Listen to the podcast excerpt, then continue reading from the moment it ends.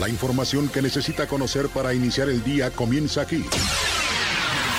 Radar News, primera emisión de Radar 107.5 FM. Con el periodista Aurelio Peña. Las mejores decisiones se toman estando bien informados.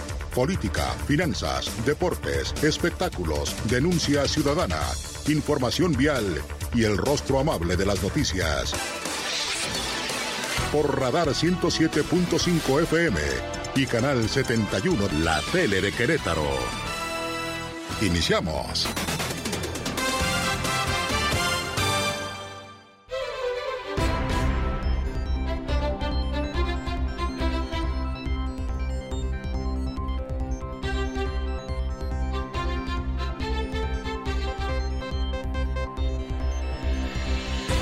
¿Qué tal? ¿Cómo le va? Muy buenos días. Gracias. Además, los saludo como siempre con muchísimo gusto en este viernes 10 de marzo del año 2023. Como siempre me da mucho gusto saludarlo en este espacio informativo. Su amigo servidor Aurelio Peña y lo acompañaremos, si nos lo permite naturalmente, hasta las 9 de la mañana del día de hoy para informarle de lo más importante que ha ocurrido en Querétaro, México y el mundo. Como siempre, muy amable. Gracias también a través de las redes sociales en la www.radarfm.mx. Gracias en Twitter en arroba radar news 107 y muy amable, gracias si nos quiere dar like a través del Facebook en Diagonal Radar News QRO, que se lo vamos a agradecer infinitamente. A través de Radar TV, Radar TV, Canal 71, la tele de Querétaro, muchas gracias y buenos días.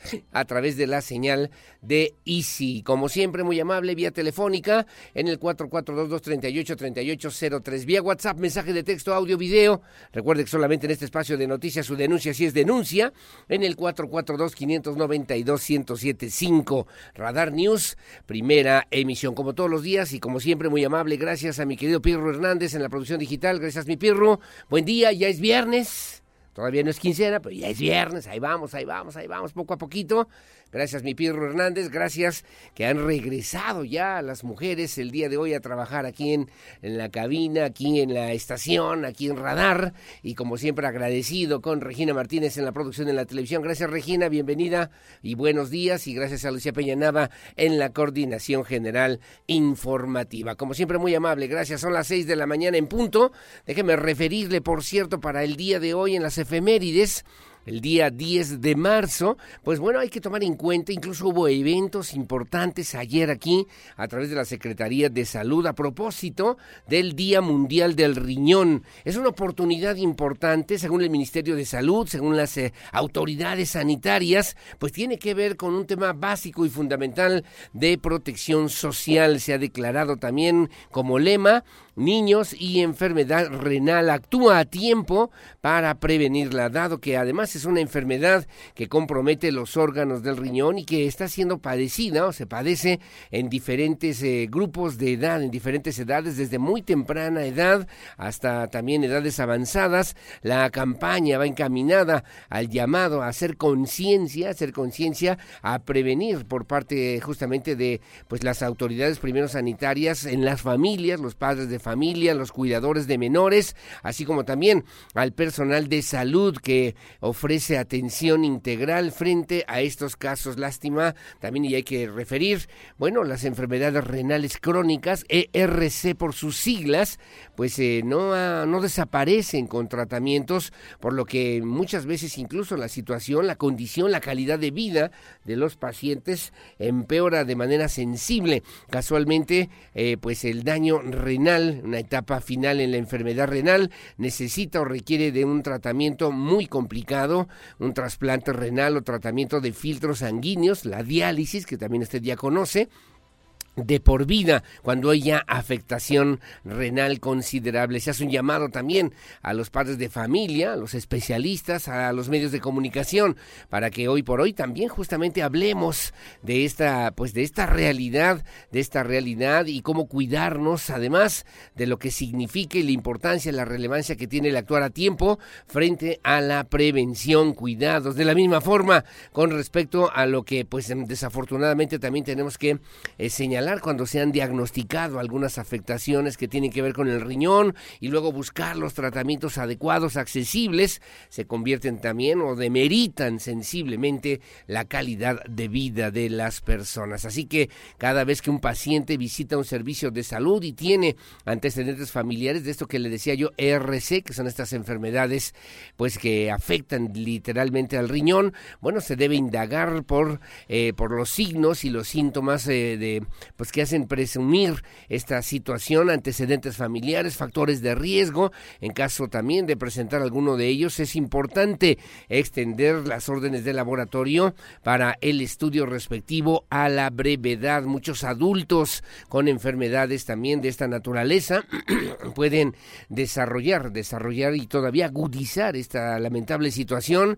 y bueno, se han identificado riesgos importantes que se tienen que diagnosticar a tiempo. Es necesario identificar en cada uno de los de los eh, ciudadanos, en cada uno de nosotros los riesgos de sufrir complicaciones eh, por esta cuestión que ya le comentaba, que ya le referí que tiene que ver justamente con estas enfermedades renales crónicas que se vuelven parte de una realidad en la salud mm, pues eh, pública y que se debe atender a la mayor brevedad, un tema que el día de ayer, por cierto, aquí en Querétaro retomaron las autoridades, las autoridades de la Secretaría de Salud en el estado de Querétaro justamente para pues hacer conciencia de lo que hoy por hoy significa y representa pues este, este esta importancia, la relevancia de tener una salud renal para todos, prepararse para lo inesperado, apoyando a los más vulnerables con un aforo en la que participaron también médicos especialistas integrantes del sector salud a propósito de la salud renal para todos que se llevó a cabo aquí en el estado de Querétaro. Bueno, no lo eche en saco roto, póngale atención, hay que revisarse, hay que revisarnos, hay que estar atentos al pendiente de cómo está funcionando, cómo están funcionando nuestros riñones para que podamos tener una mejor, una mejor calidad de vida. Como siempre, muy amable y gracias por el favor su compañía. Son las seis de la mañana con cinco minutos. Bienvenidos, bienvenidas comenzamos y estas son las noticias. El resumen, Radar News. Bueno, muy amable, gracias. El balance del día de ayer, un día sin ellas, nueve, nadie se mueve. Bueno, le debo comentar a usted, a la Cámara de Comercio en Querétaro hizo un balance a propósito de las empresas, eh, donde además se les dio oportunidad de que las mujeres faltaran a sus centros laborales durante la conmemoración del 9, del 9 de marzo o 9M o un día sin nosotras un día sin ellas. Movimiento que busca visibilizar la labor, la importante labor, trascendental labor que las mujeres en la vida productiva de nuestro país. Fabián Camacho Arredondo es el presidente de la Cámara de Comercio en Querétaro. Informó que los centros laborales han sido, han sido empáticos con este movimiento, por lo que además las mujeres que decidieron sumarse, pues eh, no deben tener ninguna repercusión laboral, ninguna situación económica por las ausencias del día de ayer en los centros laborales. Así lo refirió, así lo dijo Fabián Camacho, presidente de la Cámara de Comercio en Querétaro. Se ha reportado en materia de ausentismo por materia en razón de mujeres un monto muy simbólico que es el que tiene que ver con una ausencia laboral de entre un 3 y un 5% de las mujeres que laboran en los espacios de trabajo que forman parte de las empresas de la Cámara de Comercio. Refirió, por cierto, que después de las marchas del pasado 8 de marzo, del 8M, que se vivieron en el centro histórico de Querétaro, bueno, saldo blanco, no hubo mayores afectaciones. Reconoció, por cierto, que se haya realizado una marcha enérgica, enfática, importante y fuerte, pero sin afectar la infraestructura pública o social aquí en la capital queretana. A las 6 de la mañana con 7 minutos.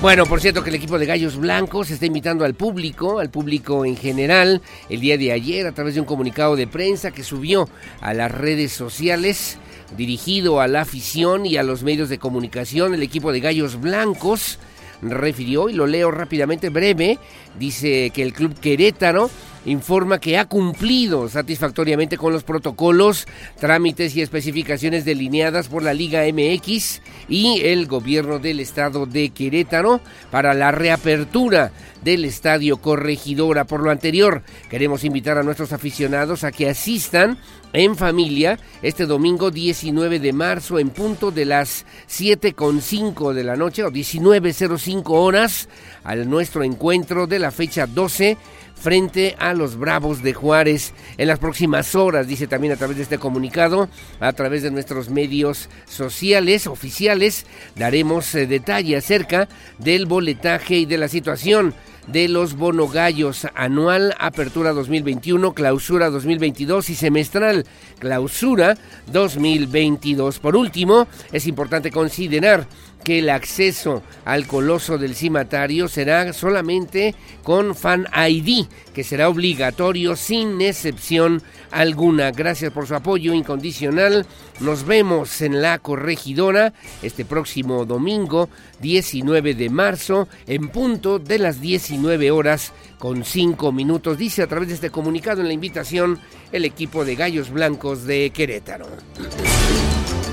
Gracias, las seis con nueve de la mañana, seis con nueve. Le comento también que el gobernador Mauricio Curi González, junto con su equipo y además los eh, secretarios llevaron a cabo la jornada aquí contigo, los secretarios del gabinete, eh, allá en la zona del municipio de San Joaquín, acompañado por el presidente municipal Manuel Ledesma Robles, encabezó, encabezó la jornada aquí contigo, allá en el municipio de San Joaquín, con el respaldo de los integrantes del gabinete legal y ampliado. Bueno, el gobernador del estado, Mauricio Curi González, refrendó justamente la necesidad de llevar atención, de escuchar, de conocer la problemática, las inquietudes de los habitantes, de las mujeres, de los hombres, de los jóvenes, de los niños, principalmente en materia de educación, desarrollo social, apoyo a la infraestructura, apoyo para actividades económicas, como también actividades en el campo y desarrollo turístico de los temas que se abordaron el día de ayer en esta importante jornada, acciones en beneficio de los diferentes grupos vulnerables, además de la atención en servicios como salud, y agua potable en la que pues hubo mucha concurrencia de los eh, vecinos, habitantes, ciudadanos del municipio de San Joaquín que se congregaron a propósito de la jornada Aquí contigo que encabezó el gobernador Mauricio Curi González. Bueno, y que por cierto también en el Marqués, Agustín Dorantes, el secretario de Desarrollo Social, bueno, pues llevaron a cabo junto con el presidente municipal de aquella demarcación, Enrique Vega Carriles, supervisaron los avances de la obra de infraestructura, infraestructura social que se lleva a cabo en el municipio del Marqués. Son acciones que consisten en la modernización de, bueno, pues de la carretera estatal número 540, Querétaro Chichimequillas, en el tramo que comprende San José el Alto, al entronque con la carretera 500, en incrementando además de dos a cuatro carriles de circulación en dos sentidos, eh, pavimentando además con concreto asfáltico. Cabe señalar también que se invirtieron 129.9 millones de pesos, beneficiará a poco más de 501.192 personas, por lo que se espera que el tiempo de ejecución sea de cinco meses. Cabe señalar que este proyecto también también contempla la realización de ciclovías, banquetas, guarniciones, señalamientos verticales y horizontales, así como obras de drenaje pluvial allá en el municipio del Marqués, junto con el alcalde Enrique Vega Carriles, pues entregaron eh, estas obras de infraestructura para los vecinos habitantes en este municipio del Marqués, muy cerca justamente de la zona de Chichimequillas hacia San José el Alto, que servirá para modernizar la comunicación, la conectividad entre los municipios de Querétaro y el Marqués. Gracias, son las 6 de la mañana con 12 minutos, 6.12. Voy con el alcalde de Querétaro, Luis Nava. El alcalde está promoviendo Querétaro, sobre todo la atracción del turismo médico. Hay una propuesta importante. La idea, decía Luis Nava, es posicionar a Querétaro como un destino viable para el, turismo del cuidado de la salud. Luis Nava también eh, refirió a propósito de los niveles de bienestar y de los esquemas de bienestar en Querétaro, Querétaro Global Healthcare, en, con apoyo del clúster queretano médico bueno, para marcar, dijo, la diferencia en la proyección de Querétaro como una ciudad que brinda servicios de salud, bienestar de calidad a los mejores precios del mercado y al mismo tiempo seguir reactivando economía local en beneficio de las familias queretanas. Refirió también que en nuestra ciudad se tienen condiciones para competir con otros destinos nacionales e internacionales, sobre todo en el tema del turismo médico, donde México se ha convertido en un referente, en un referente importante, según la revista Forbes, entre 1.4 y 3 millones de extranjeros viajaron a México con fines médicos y también terapéuticos. Así lo refirió el alcalde Luis Nava Guerrero. En Querétaro tenemos todo lo necesario para competir con otros destinos nacionales e internacionales de este turismo que además está en auge. En términos de conectividad y servicios, contamos con una ubicación privilegiada en el centro del país, con infraestructura carretera y una gran conectividad aérea. Tenemos además una importante oferta cultural y gastronómica que puede brindar al visitante una experiencia completa. Bueno, ahí está la propuesta y que Querétaro además estaba Alejandra Iturbe, la secretaria de Turismo, y obviamente puede potenciar este tipo de posibilidades para el desarrollo económico de Querétaro. Las 6 de la mañana con 14 minutos.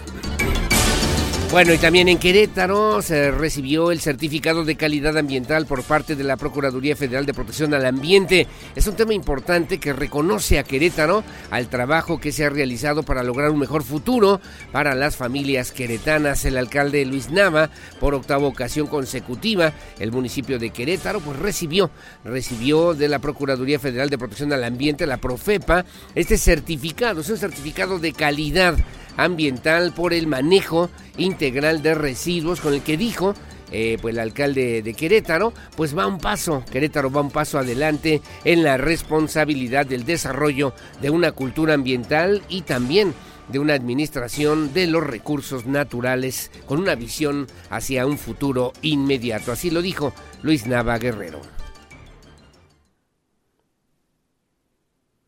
Pues esta certificación demuestra que cumplimos esa regulación y más allá, que superamos los estándares mínimos requeridos en materia medioambiental. Y es que en Querétaro, en todos los temas, reconocemos el sentido de la ley y la regulación para asumir una responsabilidad y frente a ella asumir además un compromiso frente a los objetivos que la motivan. Queremos una ciudad limpia, un medio ambiente sano, una mejor gestión de recursos, una menor generación de contaminantes y un mejor futuro para las familias queretanas. Bueno, gracias. Las 6 de la mañana con 16 minutos, 6.16.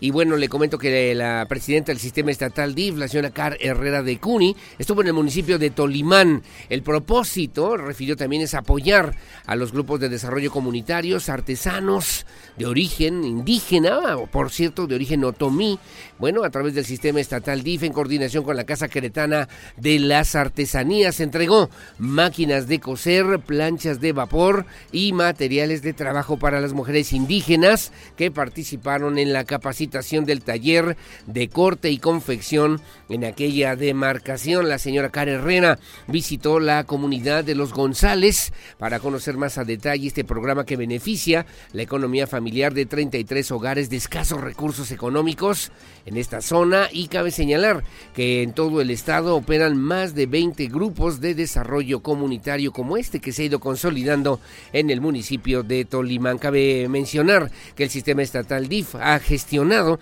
una inversión de un millón de pesos para ese proyecto y con el compromiso de que los productores puedan elaborar con sus manos artesanas y bueno, pues puedan ofrecer también en las diferentes tiendas, sobre todo en la Casa Queretana de las Artesanías, los productos que realizan día a día. Estuvo ahí también la presidenta municipal de Tolimán, Lupita Alcántara de Santiago, además de la directora de Desarrollo Comunitario Fabiola Fajardo Rojo, junto con la directora de la Casa Queretana de las Artesanías, Gabriela, Gabriela Prieto. Así lo refirió la señora Car Herrera de Curi. Estamos aquí a través de la Dirección de Desarrollo Comunitario y a la Casa Queretana de las Artesanías. Eh, venimos a entregarles máquinas de coser eh, especiales para que puedan desarrollar productos.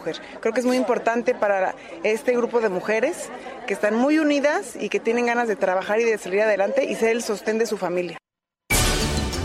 Bueno, muy amable, gracias. Las 6 de la mañana con 18 minutos, 6.18 en Información Nacional. El día de ayer en la conferencia mañanera, el, eh, pues el, el, responsable de la Unidad de Inteligencia Financiera, Pablo Gómez, pues refirió, refirió temas que tienen que ver con Querétaro. Señaló también el titular de la Unidad de Investigación Financiera, de Inteligencia Financiera, Pablo Gómez, dio a conocer que se espera que el próximo lunes el juez que lleva la causa dicte sentencia condenatoria o la sentencia correspondiente en contra de José Antonio N. José Antonio N., alto funcionario justamente de una, de una empresa financiera aquí en Querétaro. Ayer, por cierto, dijo Pablo Gómez, se logró esa sentencia por operaciones con recursos de procedencia ilícita, así como también la sentencia por la vía que estará definiendo el juez el próximo lunes, pero es un tema que tiene que ver con operaciones con recursos de procedencia ilícita. El titular de la UIF aclaró también en la conferencia mañanera que se trataba también de un ex empresario del sector financiero aquí en Querétaro. Así lo refirió ayer en la conferencia mañanera Pablo Gómez. Ayer, por cierto, se logró una sentencia por operaciones con recursos de procedencia ilícita, lo cual hay que apuntarlo en los anales históricos de México porque esas cosas no son frecuentes, desgraciadamente. Contra rico rico, contra rico rico. Así se llama. Así se apellida. La, la sentencia la va a definir el juez el lunes, pero es operaciones con recursos de procedencia ilícita, hay responsabilidad penal y delincuencia organizada. Bueno, gracias. Las seis de la mañana con 20 minutos y temas internacionales. El día de ayer el presidente de la República en este tema con los Estados Unidos, después de los cuatro norteamericanos que fueron asesinados allá en la zona de, de, de, Matamoros, Tamaulipas. Bueno, ayer el presidente López Obrador dijo que son los congresistas republicanos los que han estado haciendo señalamientos para que se consideren los grupos eh, criminales en nuestro país como grupos terroristas y además utilizar a las fuerzas militares norteamericanas para combatirlos, que no es el presidente Biden, que quienes están, quienes están insistiendo son, por cierto, los eh, pues, representantes, los senadores de, pues, del Partido Republicano. Incluso decía el presidente López Obrador, nosotros podemos hacer una campaña para que los mexicanos que están en Estados Unidos no voten no voten por los representantes republicanos allá en la Unión Americana. Así lo refirió, así lo dijo ayer en la conferencia mañanera el presidente de México, Andrés Manuel López Obrador. Tenemos esta reunión con la enviada del presidente Biden para el tema del fentanil.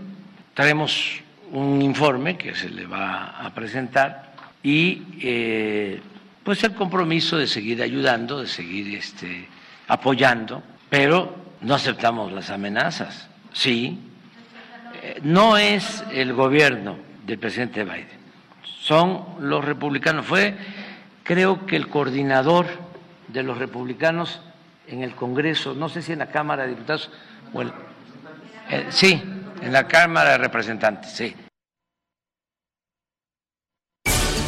Y es que aquí en Palacio Nacional, el presidente López Obrador también ayer en la tarde-noche se reunió con Elizabeth Sherwood Randall. Ella es la representante justamente del gobierno norteamericano y por el embajador de Estados Unidos en nuestro país, Ken Salazar, junto con el secretario de Relaciones Exteriores, Marcelo Ebrar Casaubón, y el secretario de la Defensa Nacional, Luis Crescencio Sandoval, que llegaron a Palacio Nacional. Las declaraciones del presidente López Obrador se dan en una, a una semana de la desaparición de estos cuatro turistas norteamericanos que finalmente aparecieron ahí en la zona de Matamoros, Tamaulipas, lamentablemente dos de ellos fallecidos, sí que bueno, tensó, tensó un poquito la relación entre México y Estados Unidos. Y el presidente López Obrador reiteró que no permitirá ningún caso de injerencia de ningún país en nuestro México y que bueno, pues ese será justamente parte de su labor y de su trabajo. Ah, habrá que revisar lo que ha dicho en el tema de Perú, por cierto, ¿no? Pero bueno, ahí que quede en los anales de la historia de la política exterior mexicana hoy por hoy en este gobierno de Andrés Manuel López Obrador. 6 de la mañana con 22 minutos, hacemos una pausa. Ah, no, no, no, qué pausa ni qué nada, mi querido Pirro, ya sé que es viernes, ya sé que es viernes y el cuerpo lo sabe, pero gracias por estar con nosotros en este espacio de noticias que transmitimos en vivo y en directo desde esta noble, histórica, próspera, colonial, barroca, generosa, hospitalaria, humanitaria, honorable, pacífica, competitiva y siempre limpia, ciudad de Santiago de Querétaro, corazón de la República Mexicana. Buenos días, Querétaro. Querétaro soy, señores.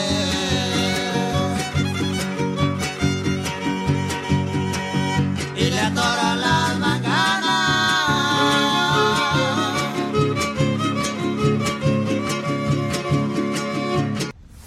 El clima, el pronóstico del tiempo, temperatura y las recomendaciones antes de salir de casa. El clima en Radar News.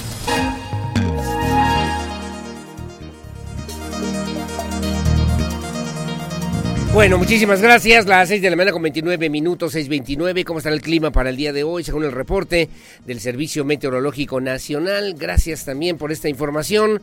Saludos a nuestros amigos que también nos hacen favor ya de escucharnos desde muy, muy, muy temprano. Bueno, déjeme referirle también que para el día de hoy, según esta información, estará despejado ese sol que quema, ¿eh? Quema, pero en serio.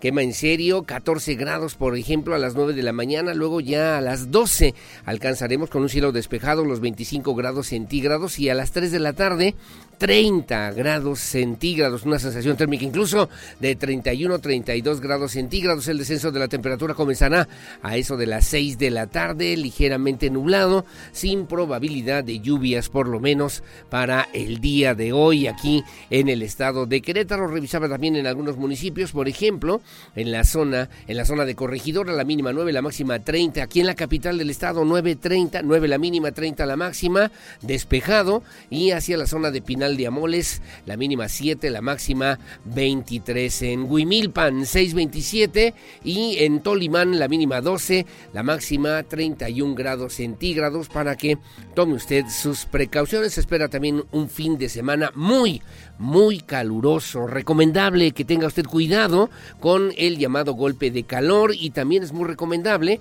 que no deje a los niños en el coche o que no camine largas distancias sin protección solar, sin protección solar. Ojalá, ojalá que también un sombrero, una gorra, ropa ligera, no tan abrigados, los niños que no se queden o que no esperen horas o personas mayores, adultos mayores en el coche para evitar el golpe de calor en esta temporada. Es el reporte del Servicio Meteorológico para Querétaro. Bueno, le comento también que a nivel nacional veíamos ya la imagen, la imagen satelital, justamente se esperan lluvias con chubascos, descargas eléctricas, posible caída de granizo en el noreste del país, además para probabilidad de torbellinos en la zona norte del estado de Coahuila. Hay un sistema frontal en esta región de nuestro país que va a interactuar con una onda de vaguada en altura, la corriente en chorro subtropical generarán inestabilidad en los niveles altos de la atmósfera, provocarán lluvias con intervalos de chubascos, descargas eléctricas, posible caída de granizo, además en Coahuila, Nuevo León, Tamaulipas y San Luis Potosí. Corrientes de chorro polar originarán lluvias con chubascos en Baja California y vientos con rachas de hasta 70 kilómetros por hora. Hay un canal de baja presión sobre el norte, centro y sureste de la República Mexicana y el ingreso de humedad procedente del Océano Pacífico y del Mar Caribe que estará generando lluvias con intervalos de chubascos en las regiones también, en esta región de nuestro país, con probabilidad de lluvias leves de 25 milímetros en Nuevo León, Tamaulipas, San Luis Potosí, Michoacán, Puebla, Veracruz, Oaxaca y Chiapas para el día de hoy de menor intensidad, pero con probabilidad en Guanajuato. Estoy revisando aquí en Zacatecas, Jalisco, Guanajuato, Guerrero, Estado de México, Ciudad de México, Morelos, Tabasco y Quintana Roo. Pero sí temperaturas de hasta 45 grados en Michoacán, Guerrero y Morelos, de 35 a 40 grados en Sonora, en la zona sur de Sonora, en Sinaloa, San Luis Potosí, Nayarit, Jalisco, Colima, Oaxaca, Chiapas, Veracruz, Tabasco, Campeche, Yucatán y Quintana Roo, de 30 a 35 grados, como usted lo ve ahora en su imagen satelital, en Baja California Sur, Coahuila, Nuevo León, Tamaulipas, Durango, Zacatecas, Aguascalientes, Guanajuato, Querétaro, Hidalgo, Puebla, Estado de México, en la zona sur, para que tome usted sus precauciones. Las 6 de la mañana con 33 minutos.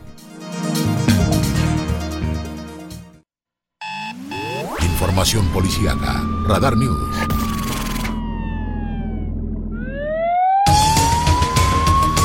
Bueno, gracias en Información Policíaca, un tema importante también que obviamente llama a la reflexión varios, son dos temas importantes sin lugar a dudas. El primero que le voy a referir el día de hoy es que finalmente se logró la sentencia condenatoria, 50 años de cárcel, 50 años de prisión para el eh, presunto probable responsable del feminicidio de esta pequeñita eh, Victoria Guadalupe, este hecho que ocurrió allá en el municipio del Marqués. Ayer concluyó el juicio oral en la que la Fiscalía especializada en la investigación y persecución del delito de feminicidio obtuvo esta sentencia condenatoria de 50 años de cárcel.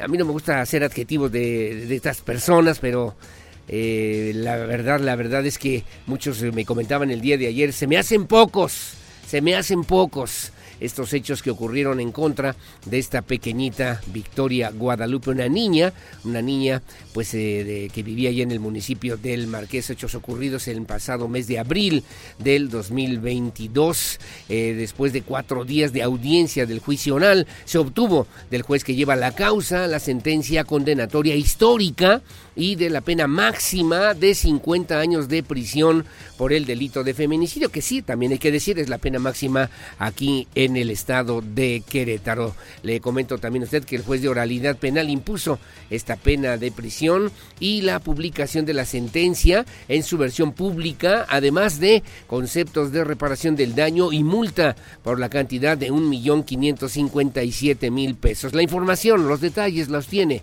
mi compañero Diego Hernández. El pasado 9 de marzo se dio sentencia condenatoria a la persona que se le acusó de asesinar a la pequeña Victoria el año pasado. Se le encontró culpable por el delito de feminicidio y se le condenó a 50 años de prisión, explicó la abogada defensora Lisbeth Nayeli Soto Arroyo, como también tendrá que pagar una reparación del daño a los padres de la menor. Hoy era efectivamente para dar el fallo acerca de si se declaraba culpable o inocente la juez, ah, valorando todas las pruebas que se ofrecieron en el juicio, determinó un fallo condenatorio. Se le impuso la pena más alta que establece el Estado, que es una pena de 50 años de prisión. Se le condenó a la reparación del daño. Y bueno, al final eh, pues se obtuvo lo que se buscó desde un principio, que era que esta persona se declarara su culpabilidad. El pago que tendrá que realizar esta persona ronda en el millón y medio de pesos, explicó la abogada. De igual manera se pensó que la audiencia sería en dos partes, una donde daría el fallo de culpabilidad y el otro en donde se dictaría la sentencia. Pero como el traductor del imputado se le complicaba el hacer dos viajes a Querétaro, se decidió que en una audiencia quedara todo el proceso. Victoria Guadalupe desapareció el 6 de abril de 2022, cuando se dirigía a la papelería, y a pesar de que se realizaron jornadas de búsqueda, no se la encontró con vida. Fueron días después que se apareció su cuerpo. Sin embargo, la Fiscalía General del Estado aprendió de manera rápida a esta persona, que es originaria del estado de Oaxaca y ahora ya tiene una condena. Esta audiencia inició a las 2 de la tarde y finalizó a las 4. A las afueras se encontraban familias y amigos de las víctimas, quienes vestidos de blanco exigían justicia por estos hechos, como también que se le impusiera la condena máxima a esta persona, cuestión que así fue. Para Grupo Radar, Diego Hernández gracias, gracias Diego Hernández. Y bueno, el otro, el otro tema tiene que ver con dos asuntos, dos feminicidios el día de ayer aquí en Querétaro. Uno de ellos en la zona de Carrillo Puerto, según las informaciones de la Fiscalía Especializada en Feminicidios, que ya tiene los datos de identificación del presunto, del probable repartícipe de la muerte de una mujer. Esto en la colonia Carrillo Puerto, en la capital del estado. Se realizaron los trabajos también, se están realizando los trabajos de investigación especializada con perspectiva de género, trabajos coordinados con las autoridades de seguridad municipal y estatal para el esclarecimiento de estos hechos y la detención del agresor personal operativo de la Secretaría de Seguridad Pública Municipal de Querétaro, también en seguimiento con los protocolos del primer respondiente mediante resguardo de un inmueble en la colonia Felipe Carrillo Puerto, donde se reportó el deceso de una mujer y por estos hechos se dio parte a las autoridades intervenientes de la Fiscalía General del Estado de Querétaro para hacer eh, la integración de la carpeta con perspectiva de género. Después, además, con estos hechos que también se generaron el día de ayer, bueno, pues hubo una marcha, una manifestación, cerca de un centenar de mujeres integrantes de colectivos, así como vecinas de la joven mujer asesinada en su propio domicilio y en Carrillo, en manos a manos de su pareja sentimental, marcharon por las calles de esta colonia para exigir justicia. Iván González tiene los detalles. Marchan colectivos feministas para pedir justicia por feminicidio en Carrillo Puerto. Cerca de una centena de mujeres integrantes de colectivos, así como vecinas de la joven mujer asesinada en su domicilio a manos de su pareja sentimental, marcharon en calles de la colonia para exigir justicia. El contingente se concentró en la esquina que conforma las calles de Calzada de Guadalupe y 18 de marzo. Entre consignas partieron hasta el domicilio donde ocurrió el asesinato. Una de las vecinas comentó que estos movimientos tienen la finalidad de que las autoridades actúen de inmediato y no quede impune este feminicidio. Yo soy vecina de aquí de Carrillo Puerto, como todos los que son de aquí me conocen, igual a todos los que son de aquí los conocemos. Pues sí es muy lamentable este feminicidio, porque así creo que está catalogado y se debe catalogar así. Este, es muy lamentable todo lo que está pasando, cómo son lentas nuestras autoridades para la aplicación de la justicia. Entonces creo que esta convocatoria estuvo excelentemente bien y en este marco del Día Internacional de la Mujer que fue ayer, en donde ahora sí, pues nos tocan a una, nos tocan a todas. Entonces, ese es nuestro deber ahorita de responder. Tenemos que responder todas, porque no es justo que nos, nos estén matando o nos estén desapareciendo y en Querétaro no pasa nada. Después de colocar una ofrenda floral en el domicilio donde fue asesinada la joven mujer, marcharon sobre Avenida Revolución hasta la delegación de Felipe Carrillo Puerto, para exigir dar con el paradero del homicida. Para Grupo Radar, Iván González. Bueno, gracias. Eh, retomo aquí una información que se publica en el diario de Querétaro. Estas eh, personas eh, oriundas del estado de Michoacán tenían poco tiempo de haber llegado aquí a Querétaro, este domicilio ahí en Carrillo Puerto. El sujeto, según también se dijo, es motorrepartidor de una de las aplicaciones de reparto de cosas en motocicleta.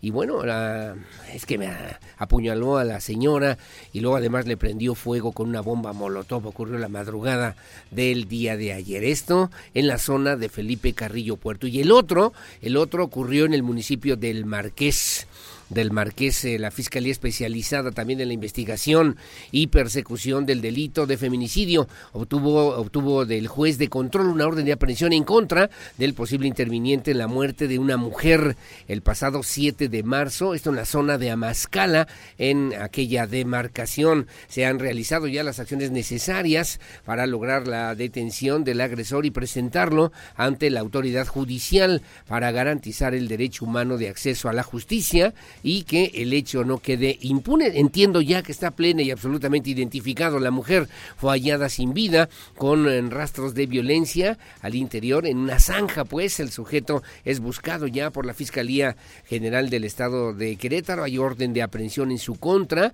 eh, pues eh, también por los delitos cometidos contra una mujer que fue hallada sin vida en una comunidad, en la comunidad de Amascala, en el municipio del Marqués, el pasado 7 de marzo. Dos feminicidios en un día, en dos días, pues de, en, Querétaro, aquí en la zona metropolitana, y bueno, con estos altos niveles de estrés y de violencia que se registran y que obviamente obligan a que las autoridades tomen cartas en el asunto a la mayor brevedad y que también las y los ciudadanos asumamos esta responsabilidad para detectar, denunciar cualquier hecho que tenga que ver con esta naturaleza, con esta violencia, que tendrán que sancionar y sobre todo para que no haya impunidad, castigar hasta sus últimas consecuencias a quien o quienes resulten responsables de estos lamentables hechos feminicidios aquí en el estado de Querétaro. Las 6 de la mañana con 42 minutos.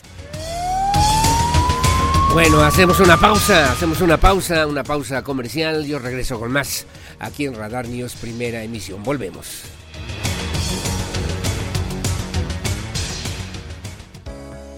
Estas son las efemérides del 10 de marzo. El 10 de marzo de 1496, Cristóbal Colón zarpa de la isla La Española para regresar a España, finalizando la segunda expedición a las Américas.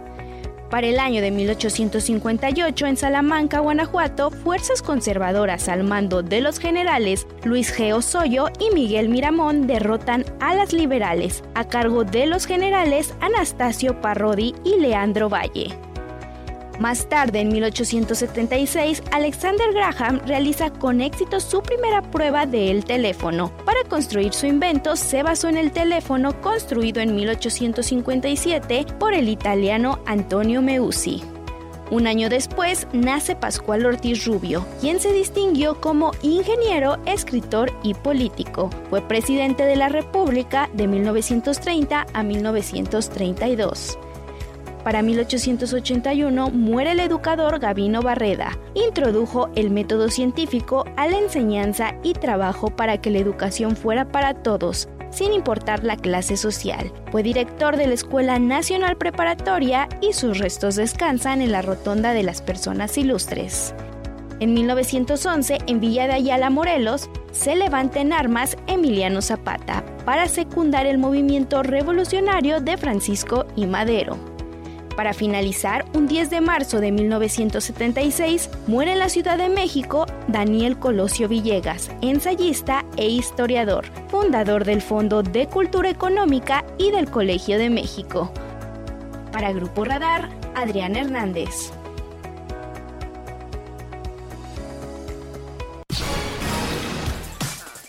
Bueno, muchísimas gracias. Las seis de la mañana con 49 minutos, 6.49, que se publica hoy en la prensa nacional. Comienzo con el periódico Reforma, dice hoy a ocho columnas. Ordena tribunal restituir a Jacobo. Buscan concluir periodo en el Instituto Nacional Electoral como secretario ejecutivo. Un tribunal federal ordenó restituir a Edmundo Jacobo Molina como secretario ejecutivo del Instituto Nacional Electoral. Por unanimidad, los magistrados del noveno tribunal colegiado en materia administrativa administrativa. Concedieron a Jacobo una suspensión provisional contra el artículo 17 transitorio de la reforma electoral conocida como el Plan B, publicada el pasado 2 de marzo, en la cual se ordenó removerlo, removerlo del cargo para, el que el para que el Consejo General del INE designara a un sustituto en mayo. La magistrada Carolina Alcalá Valenzuela, quien presentó el proyecto de sentencia, advirtió que Jacobo había sido designado como secretario ejecutivo para el periodo de febrero del 2020 a febrero del 2026 y que el plan B no dio alguna razón para cesarlo de sus funciones, dice hoy en la primera plana. Luego ahí, eh, subrayado en rosa, acusan trampa a consejero del INE. El consejero electoral, eh, Ukib Espadas, puso en duda las calificaciones obtenidas por los aspirantes al INE vinculados a Morena. Eh, mis más sinceras felicitaciones a quienes sin hacer fraude superaron el examen de selección de consejeros electorales. Les deseo éxito en la siguiente etapa. Posteó ayer el comité evaluador informó el miércoles 8 los resultados de los exámenes donde personalidades vinculadas públicamente a Morena obtuvieron calificaciones casi perfectas, incluso por arriba de los expertos en el tema. Entre la lista de mujeres aspirantes, la mejor calificada fue Berta Alcalde, abogada penalista, fundadora de Morena y hermana de la actual secretaria del Trabajo, Luisa María Alcalde. Dice hoy el Reforma, controla narcos hasta las clínicas en Matamoros, ni los centros de atención médica escapan del control de los cárteles en la ciudad. Así lo evidenció el caso del secuestro de cuatro estadounidenses, dos de los cuales murieron y uno resultó herido con toda impunidad tras de, además de balear a los estadounidenses el pasado viernes y presuntamente darse cuenta de que los confundieron con narcotraficantes rivales, los sicarios del cártel del Golfo. Usaron una clínica privada y una ambulancia para atender a los heridos. Amaga Andrés Manuel López Obrador a republicanos ante la propuesta de legisladores republicanos de una acción militar de Washington en territorio mexicano. El presidente Andrés Manuel López Obrador amagó con pedir a conacionales, a los mexicanos trabajando allá en Estados Unidos, a no votar por el Partido Republicano. Dice hoy el Reforma, La Paz marchita, el agüehuete de Reforma considerado hace nueve meses por la jefa de gobierno Claudia Sheinbaum como símbolo de la justicia y la paz, se encuentra en estado tan crítico que será trasladado, será removido a un vivero. La palma de más de 100 años que estaba en la glorieta murió por una plaga. Para sustituirla se plantó este árbol, un árbol de 20 años, pero que también está en muy malas condiciones. Va a tener que ser regresado a un vivero, dice hoy el periódico Reforma. Y un día sin ministras, dice las cuatro ministras de la Suprema Corte, incluyendo la presidenta Norma Piña, no asistieron a la sesión a la sesión de ayer para sumarse a la campaña. El 9 nadie se mueve. El paro de labores que se realiza en seguimiento en seguimiento del Día Internacional de la Mujer. Ayer no sesionó el pleno por falta por falta de quórum. Dice hoy el periódico Reforma a nivel nacional bueno, en el periódico El Universal, el Gran Diario de México, dice Andrés Manuel López Obrador y los republicanos de Estados Unidos se suben al ring, se suben al ring electoral. El presidente de México amaga con pedir a conacionales que no voten por ellos y legisladores estadounidenses dicen a mexicanos que recuerden el infierno que viven o que se vive en nuestro país, el secuestro de cuatro estadounidenses en Tamaulipas y la propuesta de congresistas de usar las Fuerzas Armadas de Estados Unidos contra los cárteles en México subió de tono con la confrontación entre el presidente Andrés Manuel López Obrador y legisladores republicanos de allá de los Estados Unidos. Inflación da duro golpe a los libros, colegiaturas y útiles. Los padres de familia enfrentaron una inflación escolar de 5.5% en febrero y fue la más alta de los últimos 14 años. Refiere que las colegiaturas en instituciones privadas se encarecieron 4.8%, los libros subieron 6.1%, las plumas y lápices 9% y los cuadernos y carpetas se dispararon 18.9% según según el INEGI dice también el día de hoy. A partidos les sale barato no rendir cuentas en la Ciudad de México. El Instituto Electoral de la Ciudad de México multó al PAN, a Movimiento Ciudadano y a Morena por incumplir con la obligación de acceso a la información durante el 2022 y enero de este año. Ser opacos les, les representó una sanción en conjunto de 41.805 pesos, monto mínimo comparado con los 332 millones de pesos que recibieron de prerrogativas, dice el día de hoy, y protestas no dejan avanzar el corredor interoceánico. La resistencia a este proyecto en el de Tehuantepec se debe a que las autoridades no han cumplido las peticiones de las comunidades, señala la Auditoría Superior de la Federación, lo que publica hoy el periódico El Universal, el Gran Diario de México. En el Milenio Diario Metro ven mano negra en alza de incidentes. Dice también que las fallas comenzaron el 6 de enero, pero las víctimas llegaron un día después cuando dos trenes chocaron entre las estaciones La Raza y Potrero, dejando 128 personas lesionadas y una muerta. El accidente fue ocasionado por algo que no hubiera ocurrido en años que no había ocurrido en años anteriores, que eh, dice quema dolosa de una serie de cables de alta tensión en el sistema de transporte colectivo metro. En la fotografía aparece también roces amagos de boicot a unos, risas y cortesía para otros. Eh, el congresista republicano Dan Creshaw demandó al presidente mexicano enfocarse a amenazar a los cárteles y no a legisladores estadounidenses. Una limpia antes de entrar al búnker. El día de ayer, después de la mañanera, el mandatario se reunió con la asesora Elizabeth Sherwood Randall y el embajador de Estados Unidos en México, Ken Salazar. Allí estuvieron también la secretaria de Seguridad Federal. El asalto a la razón de don Carlos Marín, dice AMLO, niega lo que la Sedena informa, lo que publica hoy el periódico Milenio Diario.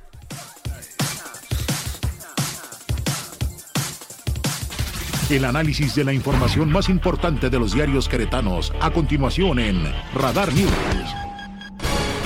Gracias, son las 6.57 de la mañana. Rápidamente en el diario de Querétaro, dice ocho columnas, el periódico que dirige mi amigo Mario León Leiva, crece carga 12% por el cierre del Aeropuerto Internacional de la Ciudad de México. Buscan captar al menos el 10% del volumen de mercancías. Así lo refirió Marco del Prete, secretario de Desarrollo Sustentable. Emerge Paseo 5 de febrero en Zaragoza. Ya inició la colocación de las traves del puente que conectará la avenida 5 de febrero con Zaragoza eh, tras meses de que inició la obra, por fin surgen los primeros cambios visibles y así seguiremos viendo más avances en los próximos meses. Luego también refiere, presentan programa de turismo de salud en el municipio de Querétaro. Lleva atención a San Joaquín. El gobernador Mauricio Curi González encabezó las jornadas contigo. El gobernador escuchó las necesidades de los habitantes en materia de educación, apoyos para las actividades económicas como el campo y el turismo, apoyo también a grupos vulnerables. Mujeres se autoemplean en motocicleta. Miriam es la única mujer en Querétaro que ofrece el servicio de Uber Moto, pero hay cerca de 100 que además reparten comida, entre ellas también Graciela, que aparecen hoy en la fotografía, en la fotografía en la plana principal del periódico Diario de Querétaro. Dice hoy a ocho columnas. Gracias, las 6.59 de la mañana que se publica hoy en el periódico Noticias, la verdad de cada mañana que dirige la licenciada Aida Garfias Torres. Bueno, refiere, por cierto, el tema del gobernador en el municipio de San Joaquín. Aquí contigo en San Joaquín, el gobernador Mauricio Curi González, acompañado por el presidente municipal Manuel Ledesma Robles en aquella demarcación y la secretaria de gobierno Lupita Murguía encabezó la jornada aquí contigo en el municipio de San Joaquín, atendiendo personalmente las necesidades más apremiantes de las y los ciudadanos la apuñala y le lanza una bomba molotov.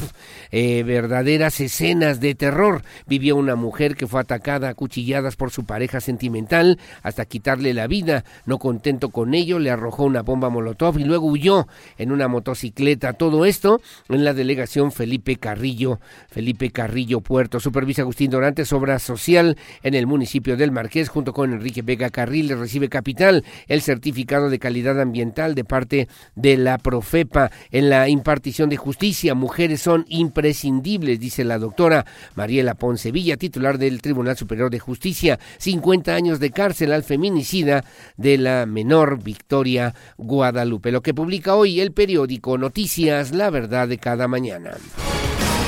En el AM de Querétaro, que dije mi amigo Miguel Ángel Flores, dice también Querétaro, tres años de pandemia, desde el primer caso confirmado de COVID-19 hasta la última jornada de vacunación. Conoce cómo se ha, cómo se ha aprendido a vivir, a vivir con el virus que llegó para quedarse. Refiere también, impulsan turismo médico en la capital del estado y en la fotografía inicia temporada de veda de pesca en la zona de Jalpan de Cerradejo. El 5M, estragos económicos tras la violencia en el Estadio La Corregidora y el veto sobre la afición. Gallos y otros sectores registraron pérdidas económicas importantes, lo que publica hoy el periódico AM de Querétaro. Bueno, muy amable, gracias. Son las 7 de la mañana con un minuto. Vamos a hacer una pausa. Muchos saludos y muy amable. Gracias a nuestros amigos que nos hacen favor de sintonizarnos. Gracias a Andrés González Arias, muy amable, como siempre. Muchas gracias. Gracias a Felipe Rojas, buen día. Que tengas también buen fin de semana.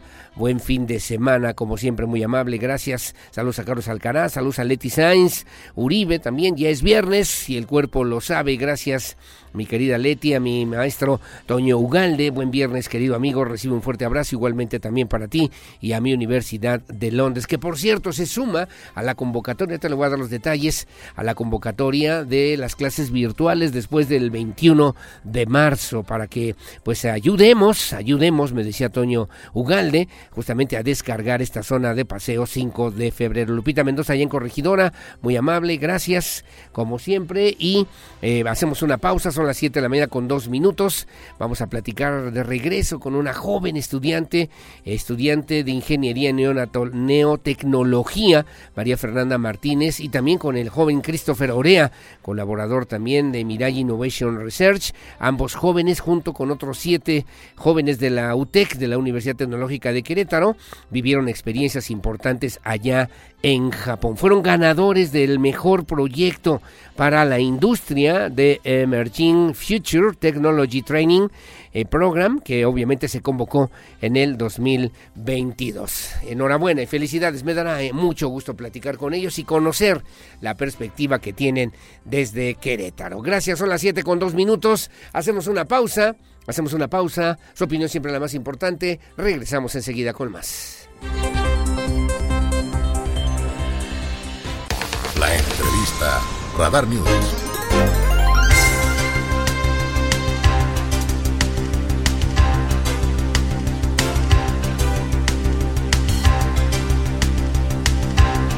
Bueno, muchísimas gracias, muchísimas gracias. Son las 7 de la mañana con 5 minutos, 7.5.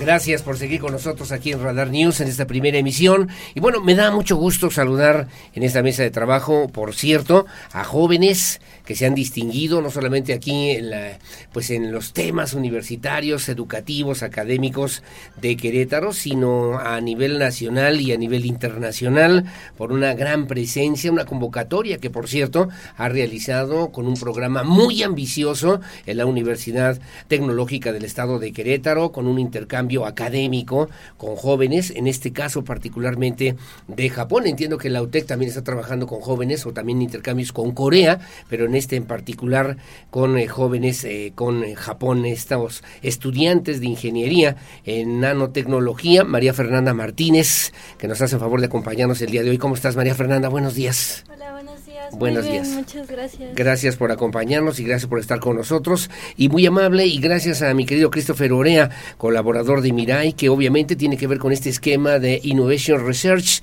que es parte justamente de estos esfuerzos, ¿no? Mi querido Christopher, ¿cómo estás? Buenos días. ¿Qué tal? Muy buenos días. Yo muy bien. Espero tú también. Qué bueno, muy amable, muchas gracias. ¿De qué se trata, Fernanda, María Fernanda? ¿De qué se trata esta, esta propuesta académica a través de la Universidad Tecnológica del Estado de Querétaro?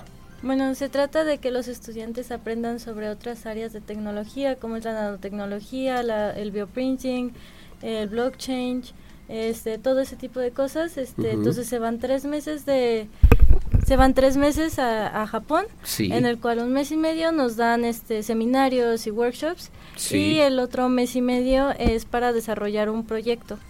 A desarrollar un proyecto que fue lo que hicieron ustedes. Correcto. Que por cierto, y además, mi querido Christopher, entiendo que fueron ganadores del mejor proyecto para la industria de Emerging Future Technology Training Program, que en la convocatoria 2022 distinguió a estos jóvenes queretanos, ¿no? Sí, es correcto. De hecho, el proyecto es muy interesante. y Utilizamos inteligencia artificial para poder detectar ideas que puedan beneficiar a las empresas a la hora de hacer contenido en marketing. Prácticamente puede ser utilizado en blogs, posts de Facebook, Sí, posts de claro, Instagram, sí, sí. videos. Vaya, A- o ahora en periódicos, también ahora en funcionar. espacios informativos, en plataformas digitales, que se va convirtiendo justamente en estas nuevas tendencias, en estas nuevas formas de innovación tecnológica, pero también del conocimiento, mi querida Fernanda, ¿no? Sí, es correcto. ¿Cuántos años tienes, mija? 24 años. 24 años. ¿Qué te dio por estudiar? Y te quiero preguntar, en la UTEC, ¿en- ¿pensaste que ahí ibas a encontrar lo que ahora has logrado?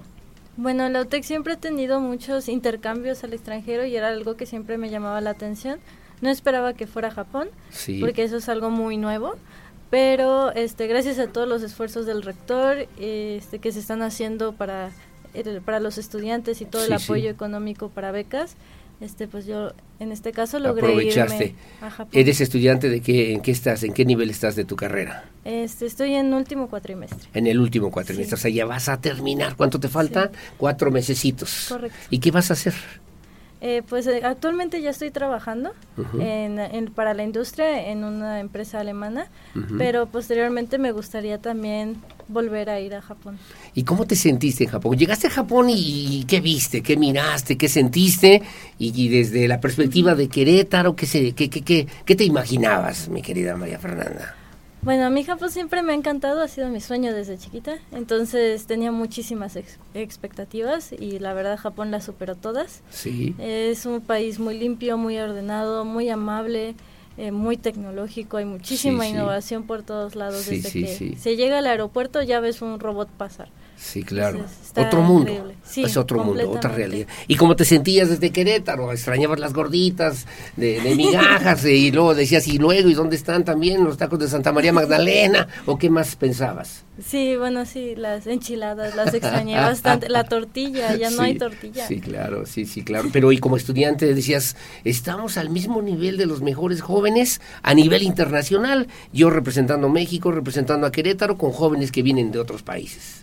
Pues honestamente sí siento que este en especial la Universidad Tecnológica se está esforzando para formar estudiantes que puedan competir a nivel internacional y bueno, eso lo demostramos ganando el, el premio, ¿no? Ganaron el premio, este premio que además le debo referir a ustedes y lo tenemos que tomar en cuenta y los tenemos que ver y observar que son jóvenes queretanos que se han formado en Querétaro y que obviamente hoy están en los, mijo- en los mejores niveles a nivel internacional. Es el mejor proyecto para la industria de Emerging Future Technology Training Program que en el 2022 justamente hicieron esta convocatoria. ¿De qué se trata el proyecto, mi querido Christopher? Platícanos un poquito.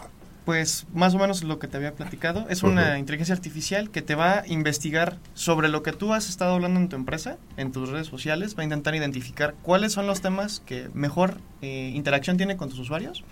Va a intentar hacer una combinación de lo mejor que tú hayas hablado junto Sí, con lo que está ahorita en tendencia. Y tomamos en cuenta también los valores de una empresa.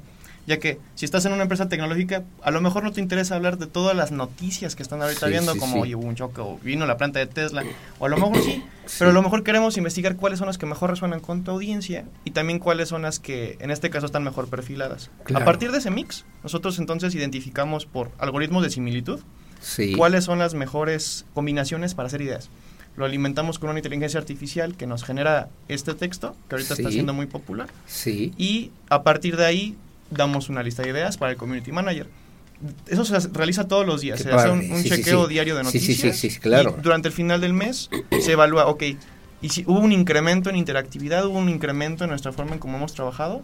Entonces todo este sistema no solamente funciona de, oye, te doy las ideas, Sí, sino la idea es que vaya evolucionando y mejorando con el tiempo. Sí, claro, de la inteligencia artificial y que obviamente se convierte en una nueva forma que también tenemos que ir asumiendo, que tenemos que ir entendiendo en este mismo contexto. Pregunta para los dos, María Fernanda, mi querido Christopher, ¿dónde queda el sentido humano? ¿Dónde queda ese error humano que de repente, porque entonces estaríamos aspirando, decía bien María Fernanda, bueno, una ciudad muy limpia, muy ordenada, pasa un robot, parece que todo funciona perfectamente bien. Y, y no es que lo mexicano tenga que ver con el error necesariamente, pero les pregunto a ustedes, en su propia perspectiva, ¿dó- ¿dónde queda el sentido humano? ¿Se va a perder esa posibilidad de la creación literaria, de la creación humana, del ingenio, de la imaginación incluso, que no tiene una máquina, que no tiene, entiendo yo, la inteligencia artificial, porque nos reconstruyen una serie de situaciones a, a propósito de un, de un eh, score o de un bagaje que tiene ya contemplado, considerado? ¿Dónde queda esa parte humana, Fernanda, María Fernanda? Bueno, la parte humana siempre va a estar presente. Al final de cuentas, alguien necesita estarle dando mantenimiento, ya sea un robot, sea un androide, sea una inteligencia artificial, se necesita dar mantenimiento.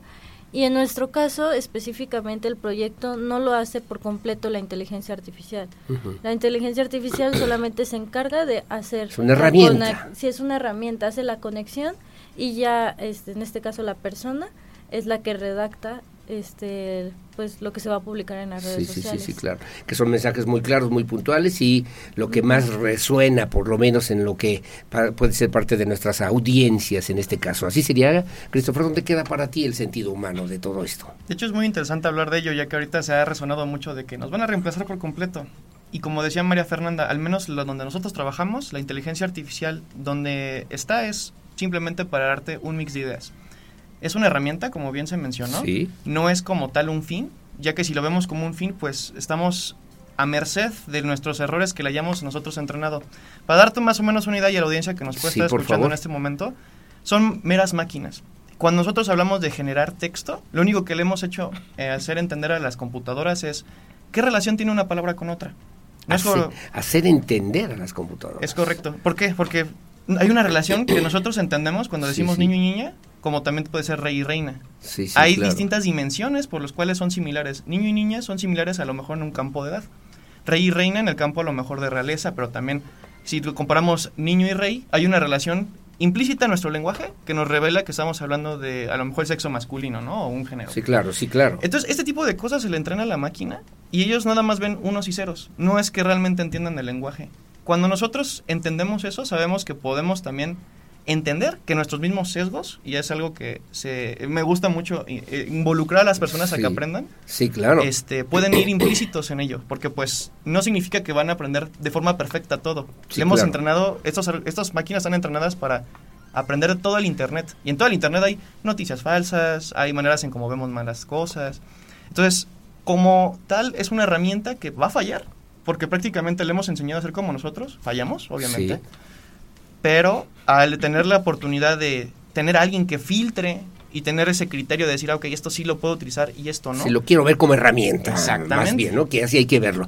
Nuevas tecnologías, nuevas formas de conocimiento, nuevas formas de lenguaje, nuevas formas de lenguaje, y que obviamente implica la necesidad de generar también nuevas formas, incluso hasta laborales. Es un nuevo empleo, es una nueva rama industrial, económica que va a tener, uno, eh, se va a potenciar de manera impresionante. Y pregunto, pregunto Christopher, María Fernanda, que además son parte de, hay más jóvenes, así como ustedes ahí en Lotec, que están en esta misma dinámica, que están generando este mismo tipo de conocimientos. El rector Carlos Arredondo Velázquez ha sido muy puntual para llevar este, este, este sentido de educación, de la educación superior, conoce y sabe perfectamente bien la relevancia de lo que puede ser esta alternativa para muchos jóvenes en materia educativa y bueno, ha insistido mucho en crear estas nuevas generaciones. Hay más jóvenes así como ustedes, Christopher.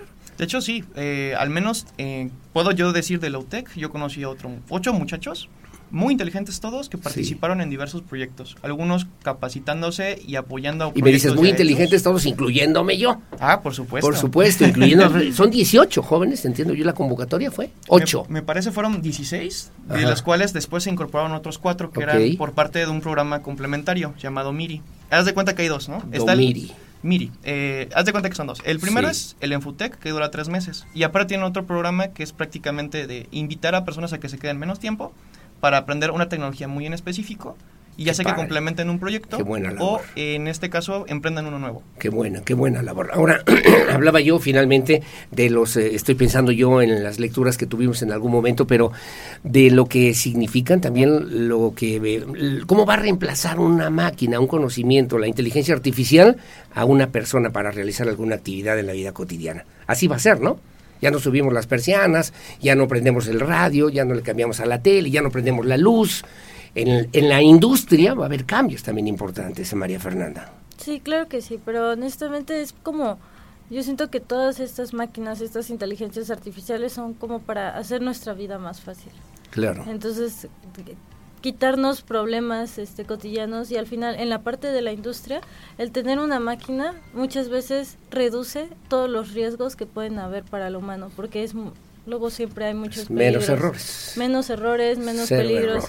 No es lo mismo que una máquina llegue y se, me- se meta en otra máquina para poder des- desatascar algo que Sí. vaya una persona a hacerlo. Entonces, al final de cuentas, este y que es se puede equivocar o que no leyó las instrucciones o que no hizo lo que tenía que haber hecho en el paso 5 y la máquina lo va a hacer exactamente siempre de la misma manera. Sí. Qué maravilla, qué maravilla.